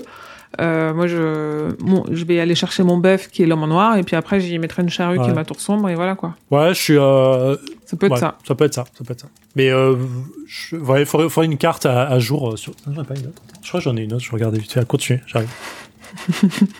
Donc le pistolero, il part voir le palefrenier qui s'appelle Kennerly et ses filles euh, un peu chelou. Moi, je ne souhaite à personne d'avoir des filles comme ça et à l'inverse, je ne souhaite à aucune fille d'avoir un père comme ça. Pour Kennerly, il y a rien à part le Il désert. sort le parchemin, Zef. Il sort le parchemin. Non mais c'est c'est un, c'est un plan, mais euh, en vrai, en vrai c'est pas bon. C'est le end world, donc c'est ce qui est très proche de la tour et ça ne commence Ah oui. que Ouais. euh, qu'à la cala, donc c'est pas bon. Que j'en rachète un autre du coup. ouais. Il, te- il te faut d'autres plans. C'est il faut tous les plans pour tous les Ah ouais, comparer. je dois regarder ça. assez ça. Pardon, continue. Euh, donc pour Kennerly, il n'y a rien au-delà à part le désert dans la direction qu'indique le pistolero. Il dit qu'il y a quand même peut-être des démons et il paraît qu'il y a un anneau de parole avec un démon, mais c'est sûrement un mensonge. Ouais. Et en tout cas, on sait que l'homme en noir est parti dans cette direction. On ne sait pas ce qu'il y a, enfin, il ne sait pas ce qu'il y a au-delà du désert. Montagne, océan vert euh, avec des monstres, euh, là que le monde finit, chacun a son avis. Le pistolero, il redonne une pièce à Kennerly pour sa mule et l'échange s'arrête là. Un peu sur, sur, sur, euh, un, un échange un peu violent parce qu'en fait on comprend que Kennerly qui est décidément pas levé du bon pied à mon avis un peu euh, tous les jours il part euh, tabasser sa fille Ouais. et il y a ce truc où Kennerly un truc assez puissant un échange un peu euh, induit entre Kennerly et le pistolero en fait Kennerly a peur du pistolero quand il lui demande de répéter un truc et on sent vraiment l'autorité naturelle du pistolero ou juste il y, a un- il y a un espèce de switch qui doit se faire dans son regard ou dans, dans un truc qui dégage où euh, où Kennerly en fait il se replie un peu comme un, un chien peureux qui, qui a peur de se faire taper dessus. Oui, puis il va attaquer la, la cible la plus, euh, Oui. la plus vulnérable qu'il a sous la main. Un après. bon père Ouais. de famille. Deux points euh, sur ce que tu dis sur le fait de dire euh, qu'il euh, qu'il a peur. Enfin, il dit un truc, mais quand le pistolet lui demande de répéter, il fait non, non, rien. Il le fait déjà Oui, c'est ça, au ouais. tout début, euh, quand Ouais. il vient euh, lui donner euh, la mule. T'as le premier truc du euh, hey, j'ai une mule ici, et l'autre il dit tant mieux pour vous, genre il s'en bat les couilles. Et après, il, euh, il, lui, il lui donne, euh, il dit j'ai de- j'ai de l'or, donc il jette de l'or à, à, à Kennerly, qui ramasse le truc et qui dit euh, sale fric en, en murmurant. Et l'autre il dit qu'est-ce que vous dites? Et l'autre il dit non, rien, rien. Donc il y a déjà ce côté, euh, je suis un petit salaud qui parle dans ton dos, quoi. Et le pistolero les méprise. Ouais. Tu vois, ce côté, c'est pas un bon. Il les méprise. Il pourrait être plus cool avec eux parce que, enfin, tu vois, c'est, on parle quand même d'une ville où tout le monde est mort et ils vont tous crever et leurs enfants sont tous des mutants. Donc dans deux générations, il y a plus personne. Il pourrait être un peu plus détendu du slip et il l'est pas quoi. Bah, il sait Et puis il est dans l'attente du piège. Il sait que quelque chose va Ouais. arriver en fait. Et le deuxième truc que je voulais dire, c'est quand tu parles effectivement de d'autres disent c'est l'océan, un océan vert avec des monstres. Effectivement, bon là on a une ouverture sur euh, le, le tome 2. Il y en a ici qui disent que le monde est fini. Bon ça c'est de la c'est de la connerie. Mais il dit qu'il y a que des lumières qui rendent aveugle et le visage de Dieu, la bouche ouverte, prêt à nous avaler. Voilà. Lumière morte, euh, tout ça. euh, je dis ça, euh, j'ai. Mmh. Je vois des choses. Lisez ça, lisez ça. Ouais, il y a un petit, ouais, effectivement. C'est pour moi c'est une référence. Il y a juste euh, le gars il s'est inventé un truc, mais il y a une référence là-dedans à ça quoi. Effectivement. Mmh. Oui, parce qu'on sait que dans la cosmogonie de King, ça, c'est euh, donc Gripsou. Gripsou, c'est le nom de la forme de clone de ça, qui est euh, une entité euh, alors qu'on présente comme extraterrestre dans ça parce qu'elle vient d'autres mondes au pluriel, donc euh, donc un peu de peut-être d'espace Vadash ou peut-être pas, et surtout c'est euh, l'ennemi naturel de Mathurin la tortue, Mathurin la tortue étant un des gardiens de la tour sombre, et c'est là où on reboucle tout. euh, Et qui est là où on est par rapport à la tour sombre, quasi à l'opposé en termes de rayon. Ok. Quasi, parce qu'on n'est pas, comme je l'ai dit, on est un peu plus au sud que Chardic, donc c'est pas vraiment ça. Mais euh, si on prend un point, euh, Donc on retrouve le pistolero au lit avec Ali, et là on comprend qu'il est pris au piège. Il avait beau avoir vu euh, venir le piège, en fait ça fait quatre jours qu'il ne fait que dormir, manger, baiser. En fait on nous dit qu'il a arrêté de réfléchir. Ça lui fait peut-être du bien. hein. Enfin, d'avoir euh, cette période, même si il a un but, il a une quête, ça d'avoir cet ce passage de répit quand même, euh, c'était nécessaire Ouais. pour lui quelque part. Ouais, moi je l'ai pas vu comme un répit, j'ai vraiment vu en fait il est euh, il est sous emprise et il faut un truc pour le réveiller et l'événement qui le réveille c'est C'est qui c'est clairement un euh, piège. Enfin, ouais. pour moi, c'est aussi clairement le piège de l'homme en noir, tout, tout ça. Mais je pense que lui de lui-même, il a, il a, il avait besoin de, ce, de, ce, de cette pause. ouais. Ouais, et puis, potentiellement. il, dit effectivement qu'il sent qu'il a l'affection, de l'affection qui monte pour elle, comme si euh, il tombait un peu amoureux et que il aurait de plus en plus de mal à la laisser quoi. Et alors qu'il est au lit avec elle, il y a Sheb, fou de jalousie, qui débarque et qui l'attaque avec un couteau, mais le pistolero, il lui pète les poignets. Et tu dis, c'est con quand même parce que c'est le pianiste du restaurant. c'est Ouais, dommage. ce qu'elle dit, ouais, c'est marrant. so bad. Chef, espèce d'idiot. Et ce moment-là, le pistolero, il se souvient que Sheb, il le connaît. Ouais. Et que Sheb était à Mégis, la nuit de la moisson, et qui connaissait Suzanne. Ah, et lui dit, passage. et pour le feu de joie, vous étiez là. Oh là là, ce passage, il est horrible parce que en, v, en V1, il n'existe pas, bien sûr. Quand là, ouais, je l'ai lu, euh, du coup, j'avais lu Magie Cristal, j'étais en mode, oh, c'est crado, comme il nous balance le truc, parce que t'imagines, tu commences la tour sombre, tu lis ça en mode, pour la fête de la moisson, t'étais là. Genre, oh, il y a une Ah, fête on de la moisson. On brûle des gens, c'est trop cool. Et vraiment, c'est horrible à, à la comprendre plus tard. Coup, c'est horrible de le lire après coup, en fait. Alors vu qu'on est là pour spoiler, on peut quand même du coup dire que c'est la nuit de la moisson à Mégis. Euh, Vous étiez là pour le, le feu de joie. Euh, c'est la nuit où Suzanne Delgado, le grand amour de Pistolero quand il, quand il était jeune, euh, dans le tome 4, euh, où elle est morte. Quoi. Ouais, le charioterie. morte, euh, Le sort du charioterie. Dans des conditions assez compliquées. euh, Enfin voilà, c'est euh, donc c'est c'est pas anodin pour le pistolero de se rendre compte qu'il était là. Et Cheb, il lui répond un truc du genre euh, mais vous n'étiez que des enfants. euh, Ouais, comme et ça, là, c'est du balance, c'est la ça. balance forte de ce qui va se passer. C'est trop cool de la part de King. Enfin, pour moi, c'est c'est du pain béni ce qu'il fait. Il dit euh, Vous n'étiez qu'un gamin, un de Mm. ces trois gamins. Parce que clairement, ils, ont- ils vont là-bas, ils ont genre 14 ans, 15 ans, même pas, un truc comme ça. Ah ouais. Euh, pour, pour, euh, en tant que pistolero, hein, enfin, l'un d'entre eux est Mm. pistolero en tout cas. Euh, vous veniez compter le bétail.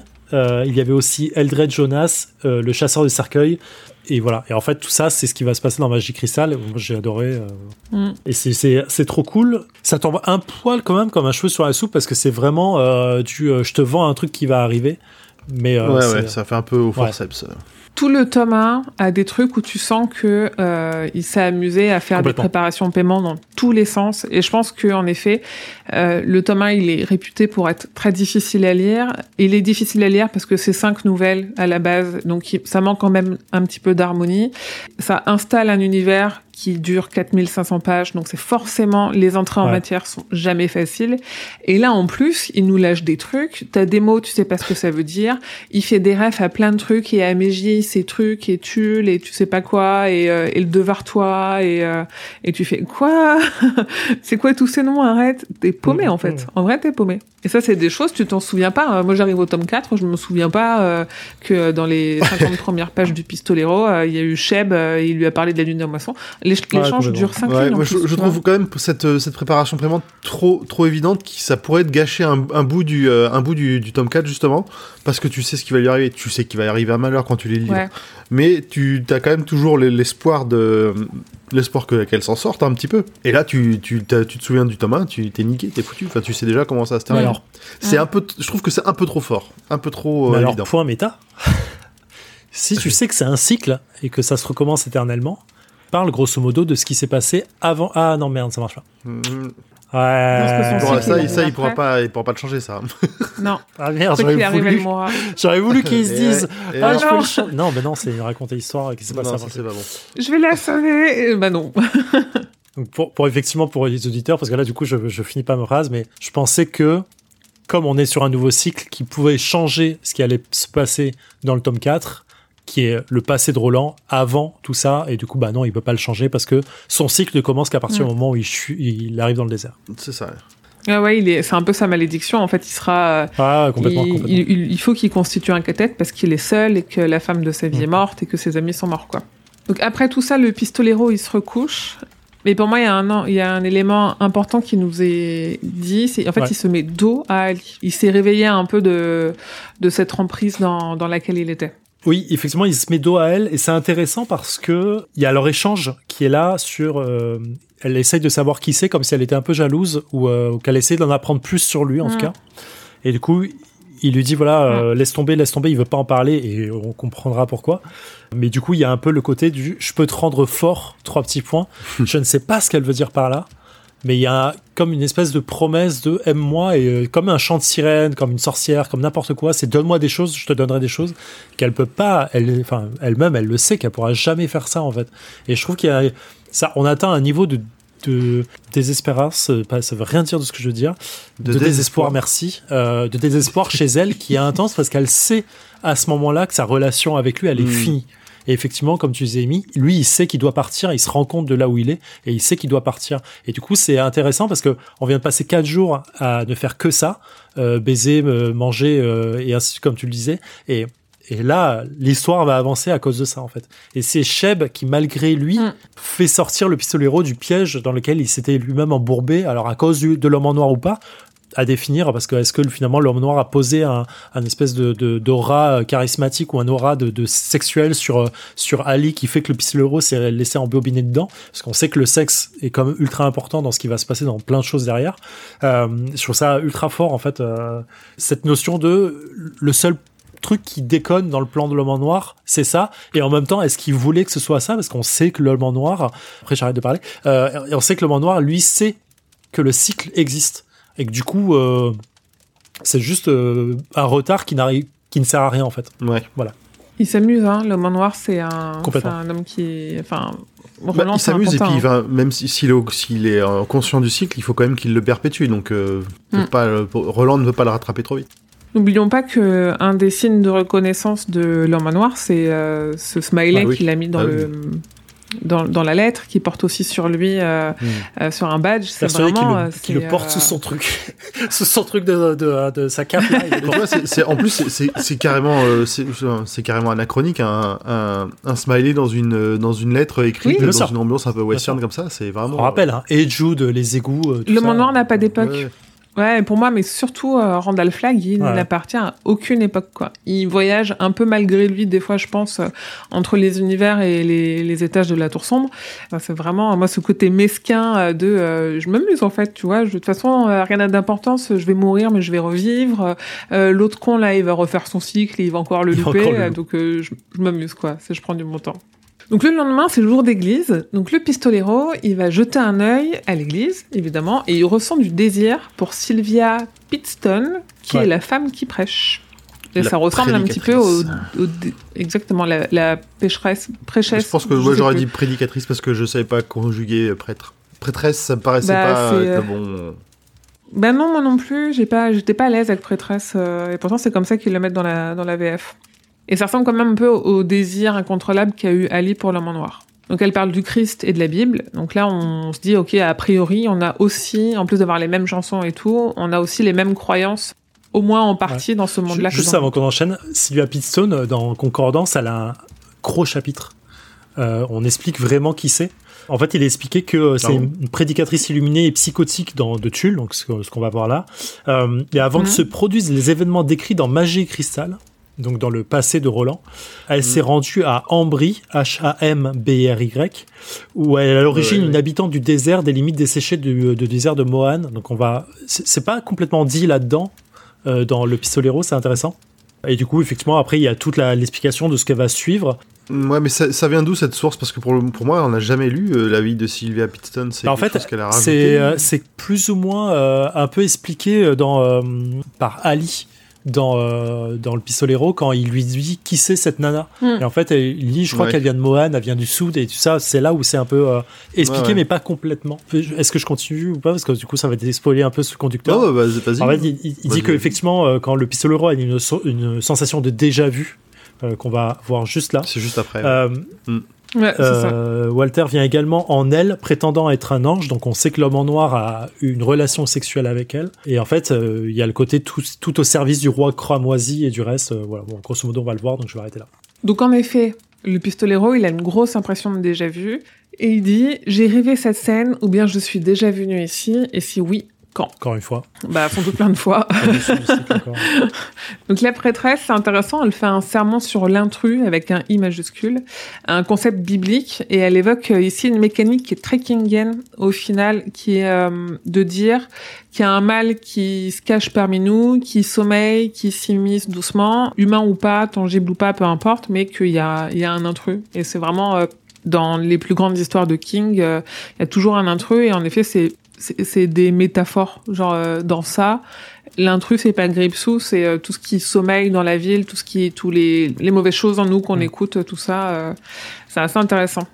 Elle dit l'intrus a construit les machines portant la marque la Merck. Alors la tiré Merck M E R K ou le Mark euh, donc euh, M A R K. Et en fait j'ai cherché, je crois que c'est dans Concordance que c'est mis, les industries Lamerck, c'est une compagnie au service du roi cramoisi, et la fonderie Lamerck, c'est une entreprise de métallurgie de l'entre-deux-mondes liée à North Central Positronics et au groupe Sombra. Donc Oh, là, on, on, on name drop un peu euh, des trucs qu'on va beaucoup retrouver après, mais, euh, mais c'est marrant que dans son dans sa prédication biblique, elle parle de l'intrus qui est un concept catholique et qu'elle fout dedans des trucs qui sont euh, de North Central Positronics et, et du Ouais, roi mais tout, tout se mélange. On est dans ce, ce, ce Ouais. monde qui part en, en, en cacahuète là. Il y a tout qui se mélange entre la technologie qui. C'est une citation assez connue qui dit que toute, euh, toute technologie assez avancée euh, peut, on peut ressembler à de la magie. Donc euh, pour eux, c'est des limite des miracles. Ouais, et ce qui est marrant, c'est que le pistolero, ça lui dit quelque chose, euh, tout ce, ce nom-là à ce moment-là, mais il sait pas quoi. Et donc, nous, on se doute que c'est la réminiscence d'un précédent cycle. Ce qui est rigolo, c'est qu'on nous dit qu'il range l'info dans sa mémoire qui est vaste.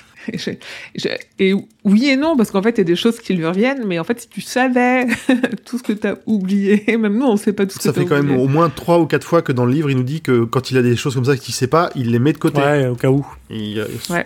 Au cas où. Bon, il y reviendra Ouais. jamais, mais Ouais. il les met Et c'est marrant parce que du coup, euh, il y a, on voit là le, un peu le, la puissance de, du, de l'homme en noir qui a conditionné un peu Sylvia là-dessus.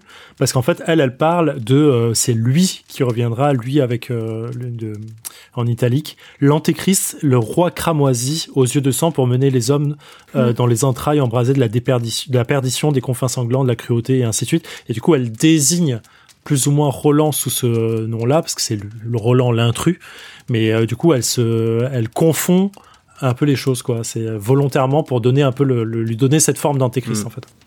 Oh, puis elle est en train de monter la. Enfin, c'est tellement subtil qu'elle est en train de monter la ville contre lui. La- les premières mentions de l'intrus, c'est euh, l'homme dans le, dans le, au, au visage caché qui attend dans l'ombre, alors qu'il est à la porte de l'église dans le- dans l'ombre, le visage caché. Ouais. Tu Ouais. fais, ouais, quand même, là.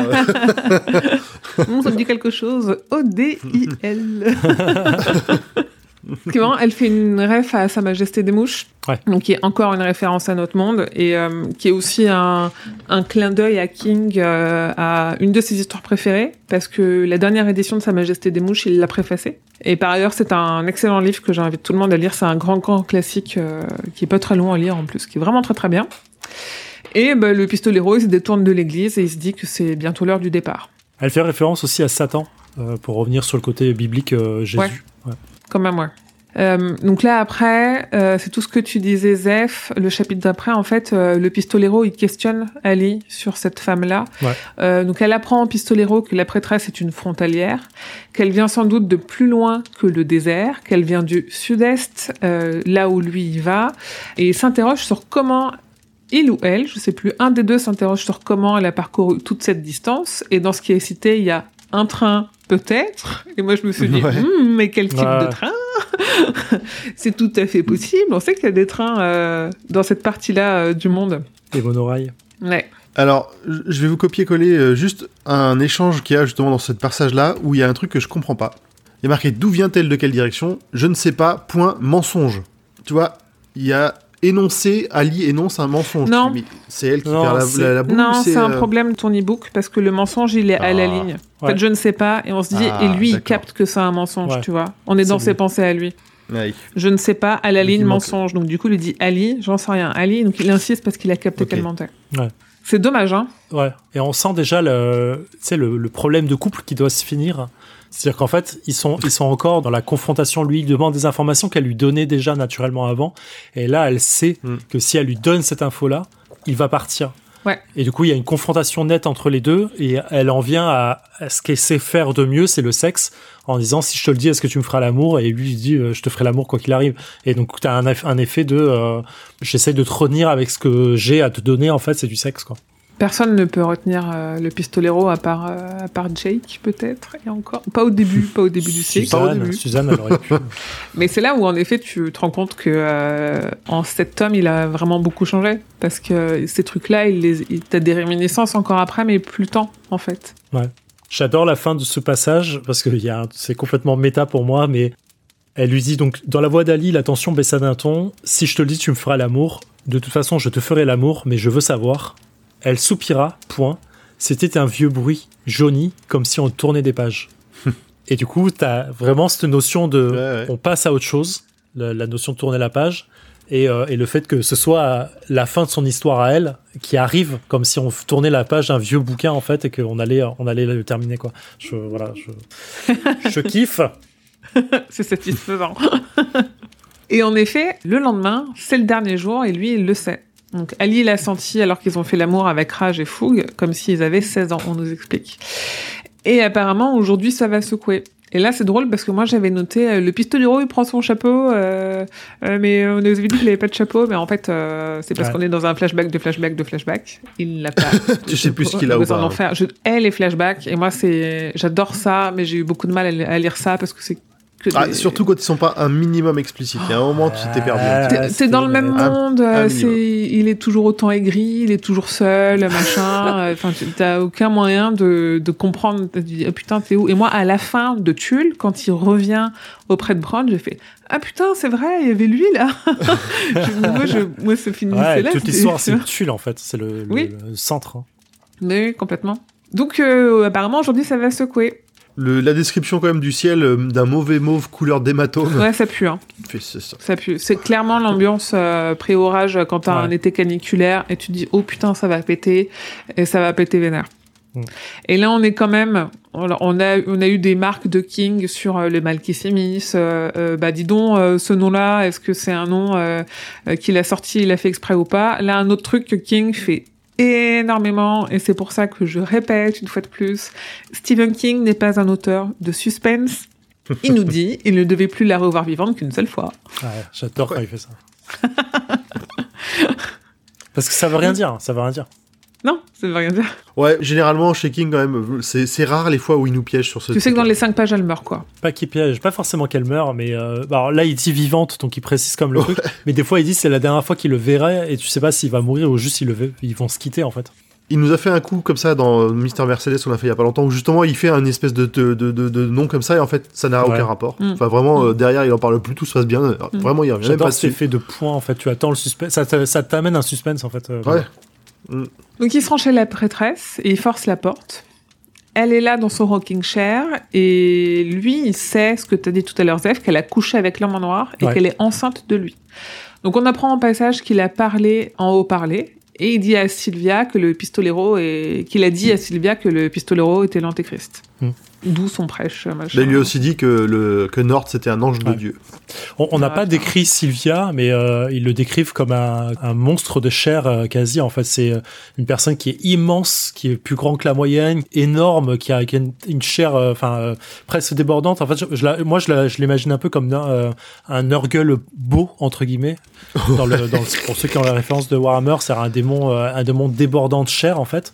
Avec plein de plis, euh, mais par contre, ouais, Mais- bah, ils, ils le disent, hein, il a fait 150 kilos, euh, elle est, euh, là elle a un rocking chair Ouais. géant. euh, en fait, elle a un, un cou comme un pilier, euh, mais sa peau est très douce, très belle. Elle est attirante sexuellement. Il y a tout un côté un peu euh, fantasmagorique presque de la de la prêtresse qui euh, qui représente en Mm. fait la fécondité, qui représente euh, le, le fait de euh, de la, mère en fait euh, salvatrice, nourricière et tout ça en fait. Donc il y a un côté un peu euh, je trouve divin dans sa dans son état en fait. Ah, c'est vraiment comme je l'ai perçue. En fait, elle est décrite avec la façon dont Roland la voit, donc avec forcément euh, toute la haine et tout le dégoût qu'il va avoir d'elle. Et donc moi j'ai trouvé que la façon dont c'était décrit, euh, c'est quand même euh, beaucoup de commentaires grossophobes. Et sans doute qu'il l'est, lui Roland à ce moment-là, parce Mm. que en effet, en fait, elle a forniqué avec l'homme en noir, elle porte son enfant, elle a des infos, il va la déglinguer, il la déteste, et vu qu'il est qu'il a pas pu s'empêcher de faire des commentaires sur le physique, parce qu'en plus il ressent un truc chelou pour elle, donc vu qu'il a pas pu s'empêcher de faire des commentaires sur le physique d'Ali, il peut pas s'empêcher non plus de faire des commentaires Ouais. sur son physique. Et moi j'ai noté sous la menace et un paquet de commentaires grossophobes, le pistolero obtient des infos quoi. Ah ouais, complètement. Mais il est c'est c'est un connard. euh, là, c'est vraiment un Ah oui, connard. Mais oui. à noter que c'est moins un connard dans la V2 que dans la V1. Mm. Là, il est déjà un peu plus soft sur euh, sa façon d'être et on le verra après encore. Donc les infos qu'il obtient, c'est que après le désert, il y a des montagnes où l'homme en noir se repose et là où il médite. Ouais. Alors juste avant, en fait, elle parle de ma chair à un prix, elle, et elle dit. Donc elle confirme ce que le pistolero euh, sait, euh, c'est-à-dire que l'homme en noir l'a engrossé. Hein, elle dit, elle le dit Ouais. elle-même, c'est le terme qu'elle utilise. Je ne porte pas son enfant, mais celui d'un roi illustre. Non, il il l'a bien, il ouais, l'a bien ouais, matrixé, il est bien matrixé, mais du coup, on, on en vient à ce qui va arriver plus tard de je porte l'enfant du roi cramoisi, ce qui, Ouais. est, ce qui est en fait une forme de, euh, de truc futur, euh, prédiction, pas une prédiction, mais une. Vous avez le terme chez vous euh, quand vous m'écoutez, voilà. J'arrive pas à retrouver le terme. une- une Euh, alors, elle, elle dit pas euh, je porte l'enfant du roi cramoisi. elle Prophétie, dit, c'est prophétie. Ah oui, oui. Il l'a le Putain. Pardon. Alors, avant qu'elle lui donne les infos, quand même, il est en train de lui préparer un avortement au Alors pistolet. voilà, moi je voulais qu'on revienne là-dessus parce que Mm. pour moi c'était pas clair qu'il l'a pénétré avec le pistolet. Enfin, en, Ouais. en fait, c'est pas. Si, si, si. Quand il y a marqué l'énorme corps essayer d'aspirer l'envahisseur, Ouais, ouais, mais là-dessus, tu vois, du coup, ça m'a, ça m'a pas suffi. Sur le moment, j'ai pas trop compris ce qu'il lui faisait, et je me suis dit, mais du coup, en fait, il l'a avorté au pistolet, mais ouais, violent. Il y a un passage où il dit quand même qu'il veut pas toucher ses chairs intimes Ouais. et tout, donc en plus, il y va genre du bout oui, des oui, c'est doigts. ça, en c'est mode, que- c'est euh, bah, c'est du bout du canon. Hein. Il a- un très très long canon, hein, parce qu'il faut, ren- il faut, il faut passer le col de l'utérus, et le col de l'utérus, il est déjà à 8 cm. Alors, Parlons anatomie féminine un si- petit peu, je suis la seule femme Si de tu regardes un. Colt euh, vraiment à l'ancienne, c'est quand même Ça, vachement grand. long. Alors imagine en plus les pistolets de Roland, euh, des trucs mastoc euh, comme ils sont décrits. j'en ai un dans euh, mon placard, je, je t'as de la marge. Je veux Euh, même pas imaginer la, la douleur. Ouais, c'est Un assez, enfer. c'est assez marrant parce que pour revenir sur le. Écoute, ça a l'air de lui plaire. Hein, Ouais, effectivement, il y a un effet. Non, mais euh, elle, dans la façon dont elle, elle parle après, effectivement, il y a un effet un peu, euh, un Ouais. peu plaisant. Ouais, c'est terrible. Mais comme quoi, elle est matrixée, tu vois. Complètement. C'est intéressant parce que je, je relisais la V1 du coup pour me rendre compte parce que pour moi il y avait vraiment euh, cette notion de pénétration qui était claire et elle n'est pas du tout. La seule chose qui est notée, et c'est peut-être pareil dans la V2, c'est elle, resserre- elle les resserra comme un auto en parlant de ses cuisses et se mit à pousser d'étranges petits cris lascifs. Donc il y a un côté plaisant Ouais, dans la pénétration en fait. Ça y est aussi. Voilà. Donc, il l'avorte et il a un, son plein gré. Avec une violence Sans, sans quand même. tirer en fait, mais effectivement euh, Ouais, c'est l'effet l'effet du cintre dans le pour le à l'époque. Quel enfer. Ouais, c'est quand même Mm. beaucoup plus gros qu'un cintre. Ah non mais c'est c'est crado hein. C'est Mais oui. euh, ouais. horrible la façon dont il fait ça. Et donc, dans une chaleur de plomb, celle qui précède les gros orages, comme on disait tout à l'heure, le pistolero, il va récupérer Samuel chez Kennerly, qui semble lui encore plus fou qu'avant, et sa fille aussi. On sent vraiment que on approche d'un d'un truc. euh, Non, bah là, en, en deux lignes, euh, on passe de il y a Kennerly qui le regarde bizarrement à sa fille essaye de l'assommer avec Ouais. une grosse bûche. hein. Euh, ça commence déjà quoi. Là, ça part en sucette. euh, Et à partir de là, c'est le massacre. Donc il va chez Sheb, Mm. mais le restaurant est vide. Ali n'y est pas non plus, elle se présente pas. Donc du coup, il laisse des pièces d'or contre des vivres qu'il prend dans le garde-manger. Ouais. Et en fait, il sent que le guet-apens est en train de se resserrer. Et on nous dit, euh, l'homme en noir a parlé d'un enfant de roi, d'un d'un prince rouge. Parce qu'elle dit effectivement avant t'as tué le- l'enfant du roi du roi cramoisi et j'adore la façon dont elle euh, juste avant cette phrase là le début du paragraphe c'est vraiment il passa devant les bâtiments au volet clos suspendu dans la tente Ouais. Il sentait glisser sur lui les regards s'immiscer dans les fentes et les fissures l'homme en noir avait joué à Dieu à Tulle et en vrai on, dans cette scène là on est complètement dans le bon la brute et le truand Ah ouais, tellement. il y a une scène effectivement un peu euh, de ce style-là où tu sens euh, que les gens, enfin que les héros, euh, je mets des héros, les protagonistes avancent dans la ville et en fait ils sentent qu'il y a des gens qui les regardent, qui sont en attente de quelque chose, qui vont en attente du premier coup de feu et c'est complètement ça. Tout le monde retient son souffle, mais la ville retient son souffle, quoi. Tout est figé. On attend, t'as des bruits, peut-être euh, le vent fait claquer des volets, des trucs comme ça, euh, mais c'est le seul bruit que t'as, quoi. C'est vraiment la cette ville ambiance-là. devient vivante en attendant le, le massacre à venir quoi. Tu sens une très forte, un, un très fort moment de tension, mais ça dure 5 lignes. Ça dure même pas C'est un cinq paragraphe, ouais. Et Ouais, c'est justement, bien fait, hein. bien écrit Ouais. pour ça. donc il est dehors, et tout est tendu, et là, à ce moment-là, il y a un cri suraigu, et toutes les portes s'ouvrent, et là, la ville entière, ce qui est pas non plus euh, 3000 personnes, hein, entendons-nous, mais ça fait quand même Mm. beaucoup de monde pour un seul homme, la ville entière. On n'a pas compté, hein, mais il en tue quand même un bon 50, paquet. Lui, il compte. euh, 49 je crois. 39 hommes, 14 femmes et 5 enfants. Voilà. Il tue. Je l'ai- on, on y reviendra. Et donc, la ville entière semble vouloir lui tomber dessus. Et là, on a Sheb qui tient Ali en bouclier. Et il les tue. Alors, surtout, a priori, pour la libérer, elle, parce qu'elle a demandé ce qu'était 19 et qu'elle ne peut pas C'est supporter ça, la et, réponse. et elle l'a su.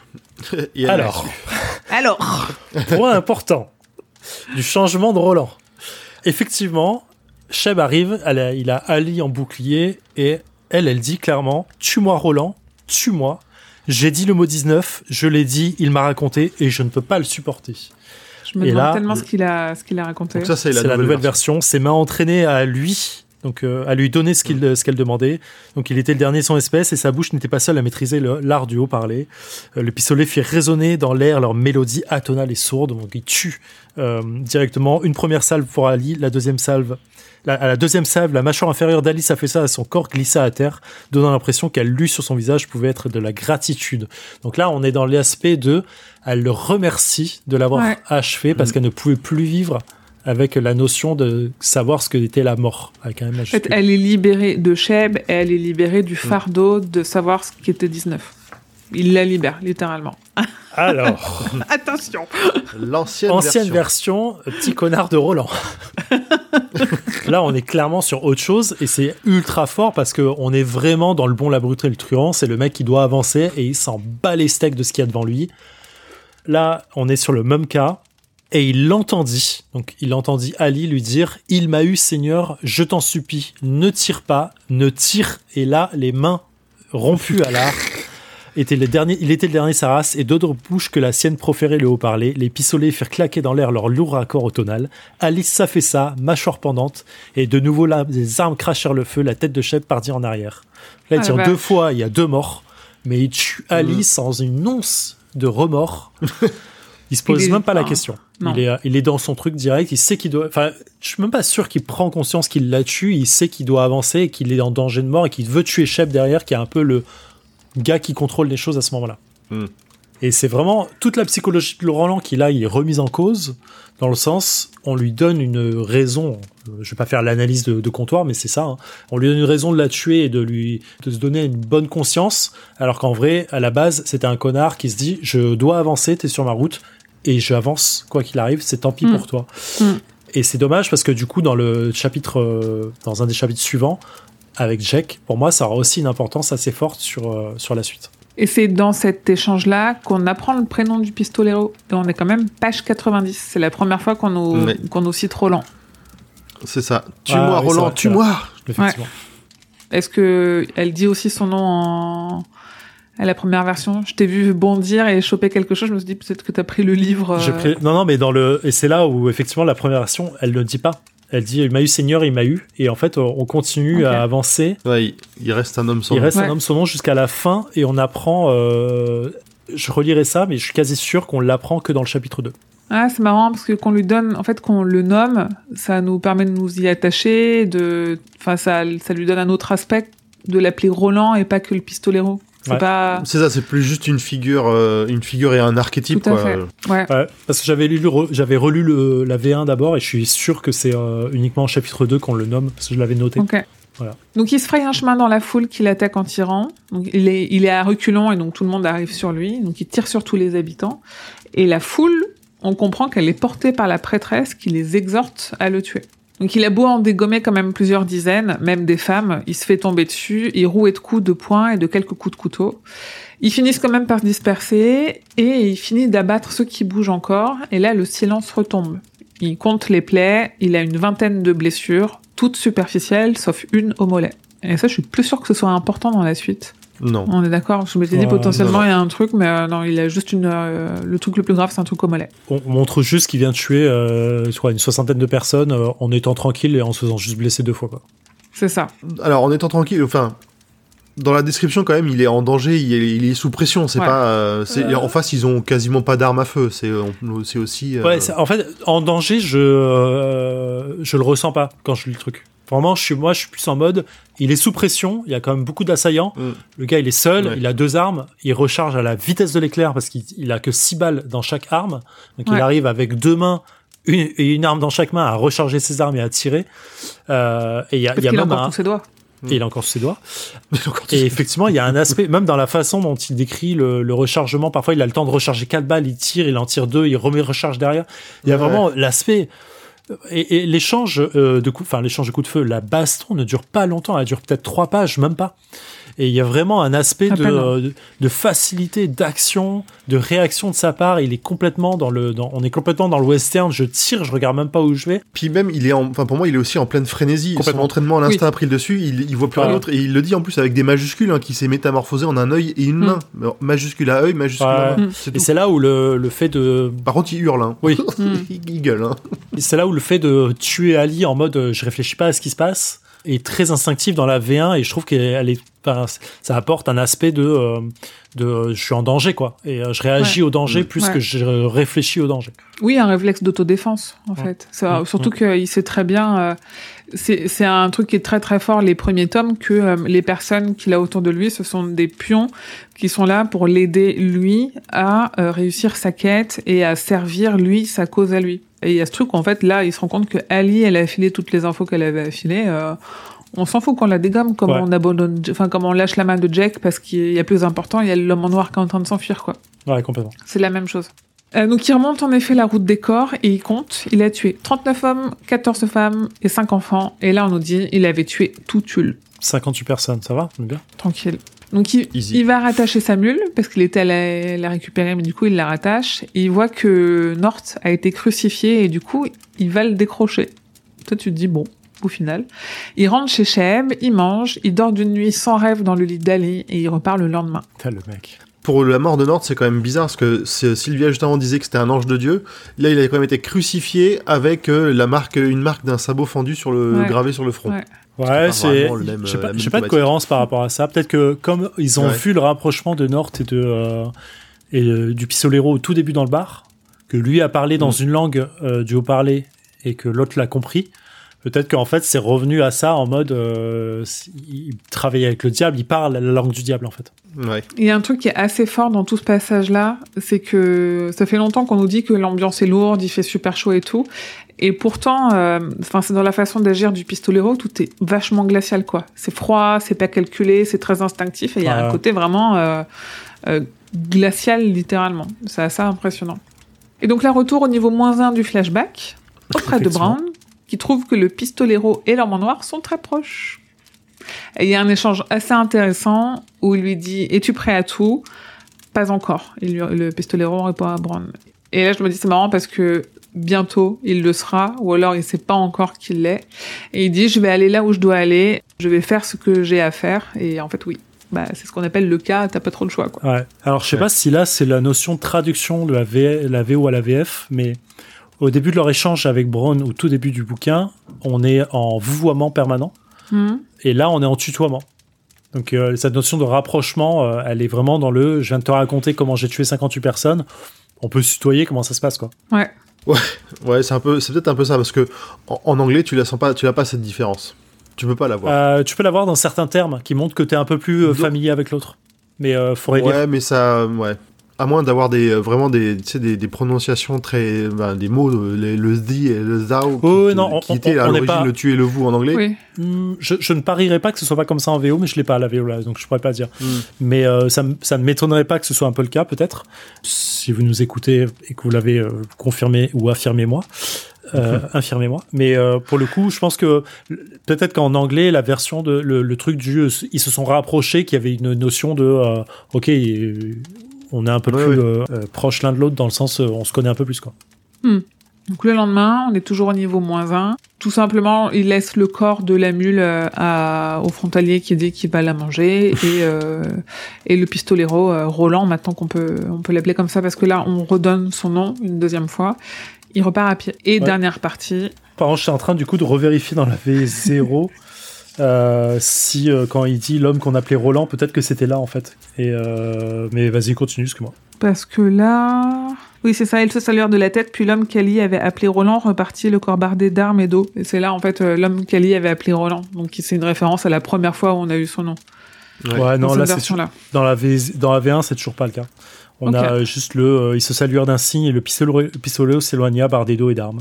Et ils se retirent Ok. une dernière fois. Pour une nouvelle, enfin pour un truc prévu comme un, ou presque un one shot, Oui. j'ai envie de dire une nouvelle, ça m'étonne pas qu'il ait pas donné un nom. Ah mais là, elle est déjà publiée en, en tant que roman, c'est ça que je veux dire. Ouais. Mais effectivement, ouais. Ouais, mais je pense qu'il avait pas tant retravaillé que ça. Non, euh, du tout, non, non. Ouais. Le- Et donc là, on se retrouve. Retour au rez-de-chaussée du parking. enfin, Exact. on s'est réveillé beaucoup de fois là. Donc le feu est éteint, il fait des rêves encore, machin. Il rêve de Corte, il rêve de Suzanne, la fille de Mégis, on nous dit. D'une époque où le monde n'avait pas encore changé, on nous dit que lui, il continue d'avancer. Il y a quand même un petit détail important, c'est que on nous dit que Roland est un romantique, que lui-même le sait, mais que c'est quelque chose qui va protéger jalousement. Hmm. Parce qu'on n'a pas arrêté de nous le présenter comme étant Ouais, euh, froid, euh, très analytique, euh, avec peu d'imagination. Mais quand même, en fond de lui, il sait que c'est un romantique. Il a, euh, il, enfin, il a des idéaux et des, euh, des choses qu'il veut pas, qui surtout qu'il veut surtout pas les montrer aux Ouais. autres. Ouais, c'est vrai. Il se cache. Là, il se cache sauf à son cathète finalement. Ouais, c'est ça. un peu ça. Et on arrive sur la fin du chapitre 1. Ouais, de cette première grande partie, la deuxième étant le relais. Et on verra bien, euh, nous on sait ce qui se passe au relais. A priori, si on nous écoute, vous savez aussi. Ouais. Bah, J'espère pour vous parce que alors là, euh, Ah, il y a des gens euh, que ça ne dérange pas d'être spoilé. On en a des fois au roi Steven. euh, On en a aussi autour de, de ce feu de camp. euh, Euh, clairement, euh, ça, je m'en fiche complètement du spoil. mais- euh, c'est vraiment un truc qui me dépasse. Est-ce que euh, il y a des choses sur lesquelles vous voulez revenir, euh, développer, euh, théoriser, métatiser euh, Je sais pas? Non, non, euh, pour moi ça va. non, je pense qu'on a bien fait le tour. On est pas mal là sur un bon deux heures et demie Ouais, pour ouais. un premier Ouais. épisode. Après, on a passé une bonne demi-heure sur l'avant-propos et l'intro, ce qu'on n'aura pas la prochaine fois. Il y a beaucoup Mm. de pages, on en aura un peu moins la prochaine fois. Ouais, je suis en train de vérifier les, euh, la, hauteur des pages par rapport au truc et j'ai la version euh, avec quelques illustrations. Clairement, euh, c'est la plus grosse histoire de tout le tome 1. Derrière, on, Ouais. on aura beaucoup de moins, enfin, beaucoup de moins de choses à dire.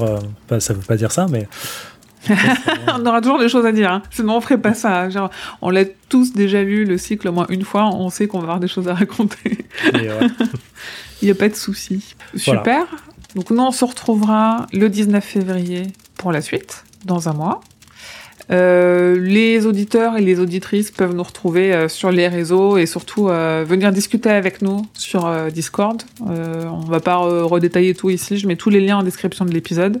Sinon, tous les liens se retrouvent sur la home de stephenkingfrance.fr. Et ben, je n'ai plus qu'à vous remercier, messieurs, pour ce voyage à vos côtés. Mais euh, merci à toi d'avoir euh, lancé le, lancé le projet. merci, merci. Grand Et merci. je vous dis bah, du coup euh, au 19 février et que vos journées soient longues et vos nuits plaisantes. Et le double du Et le, compte. le- le double du compte pour toi.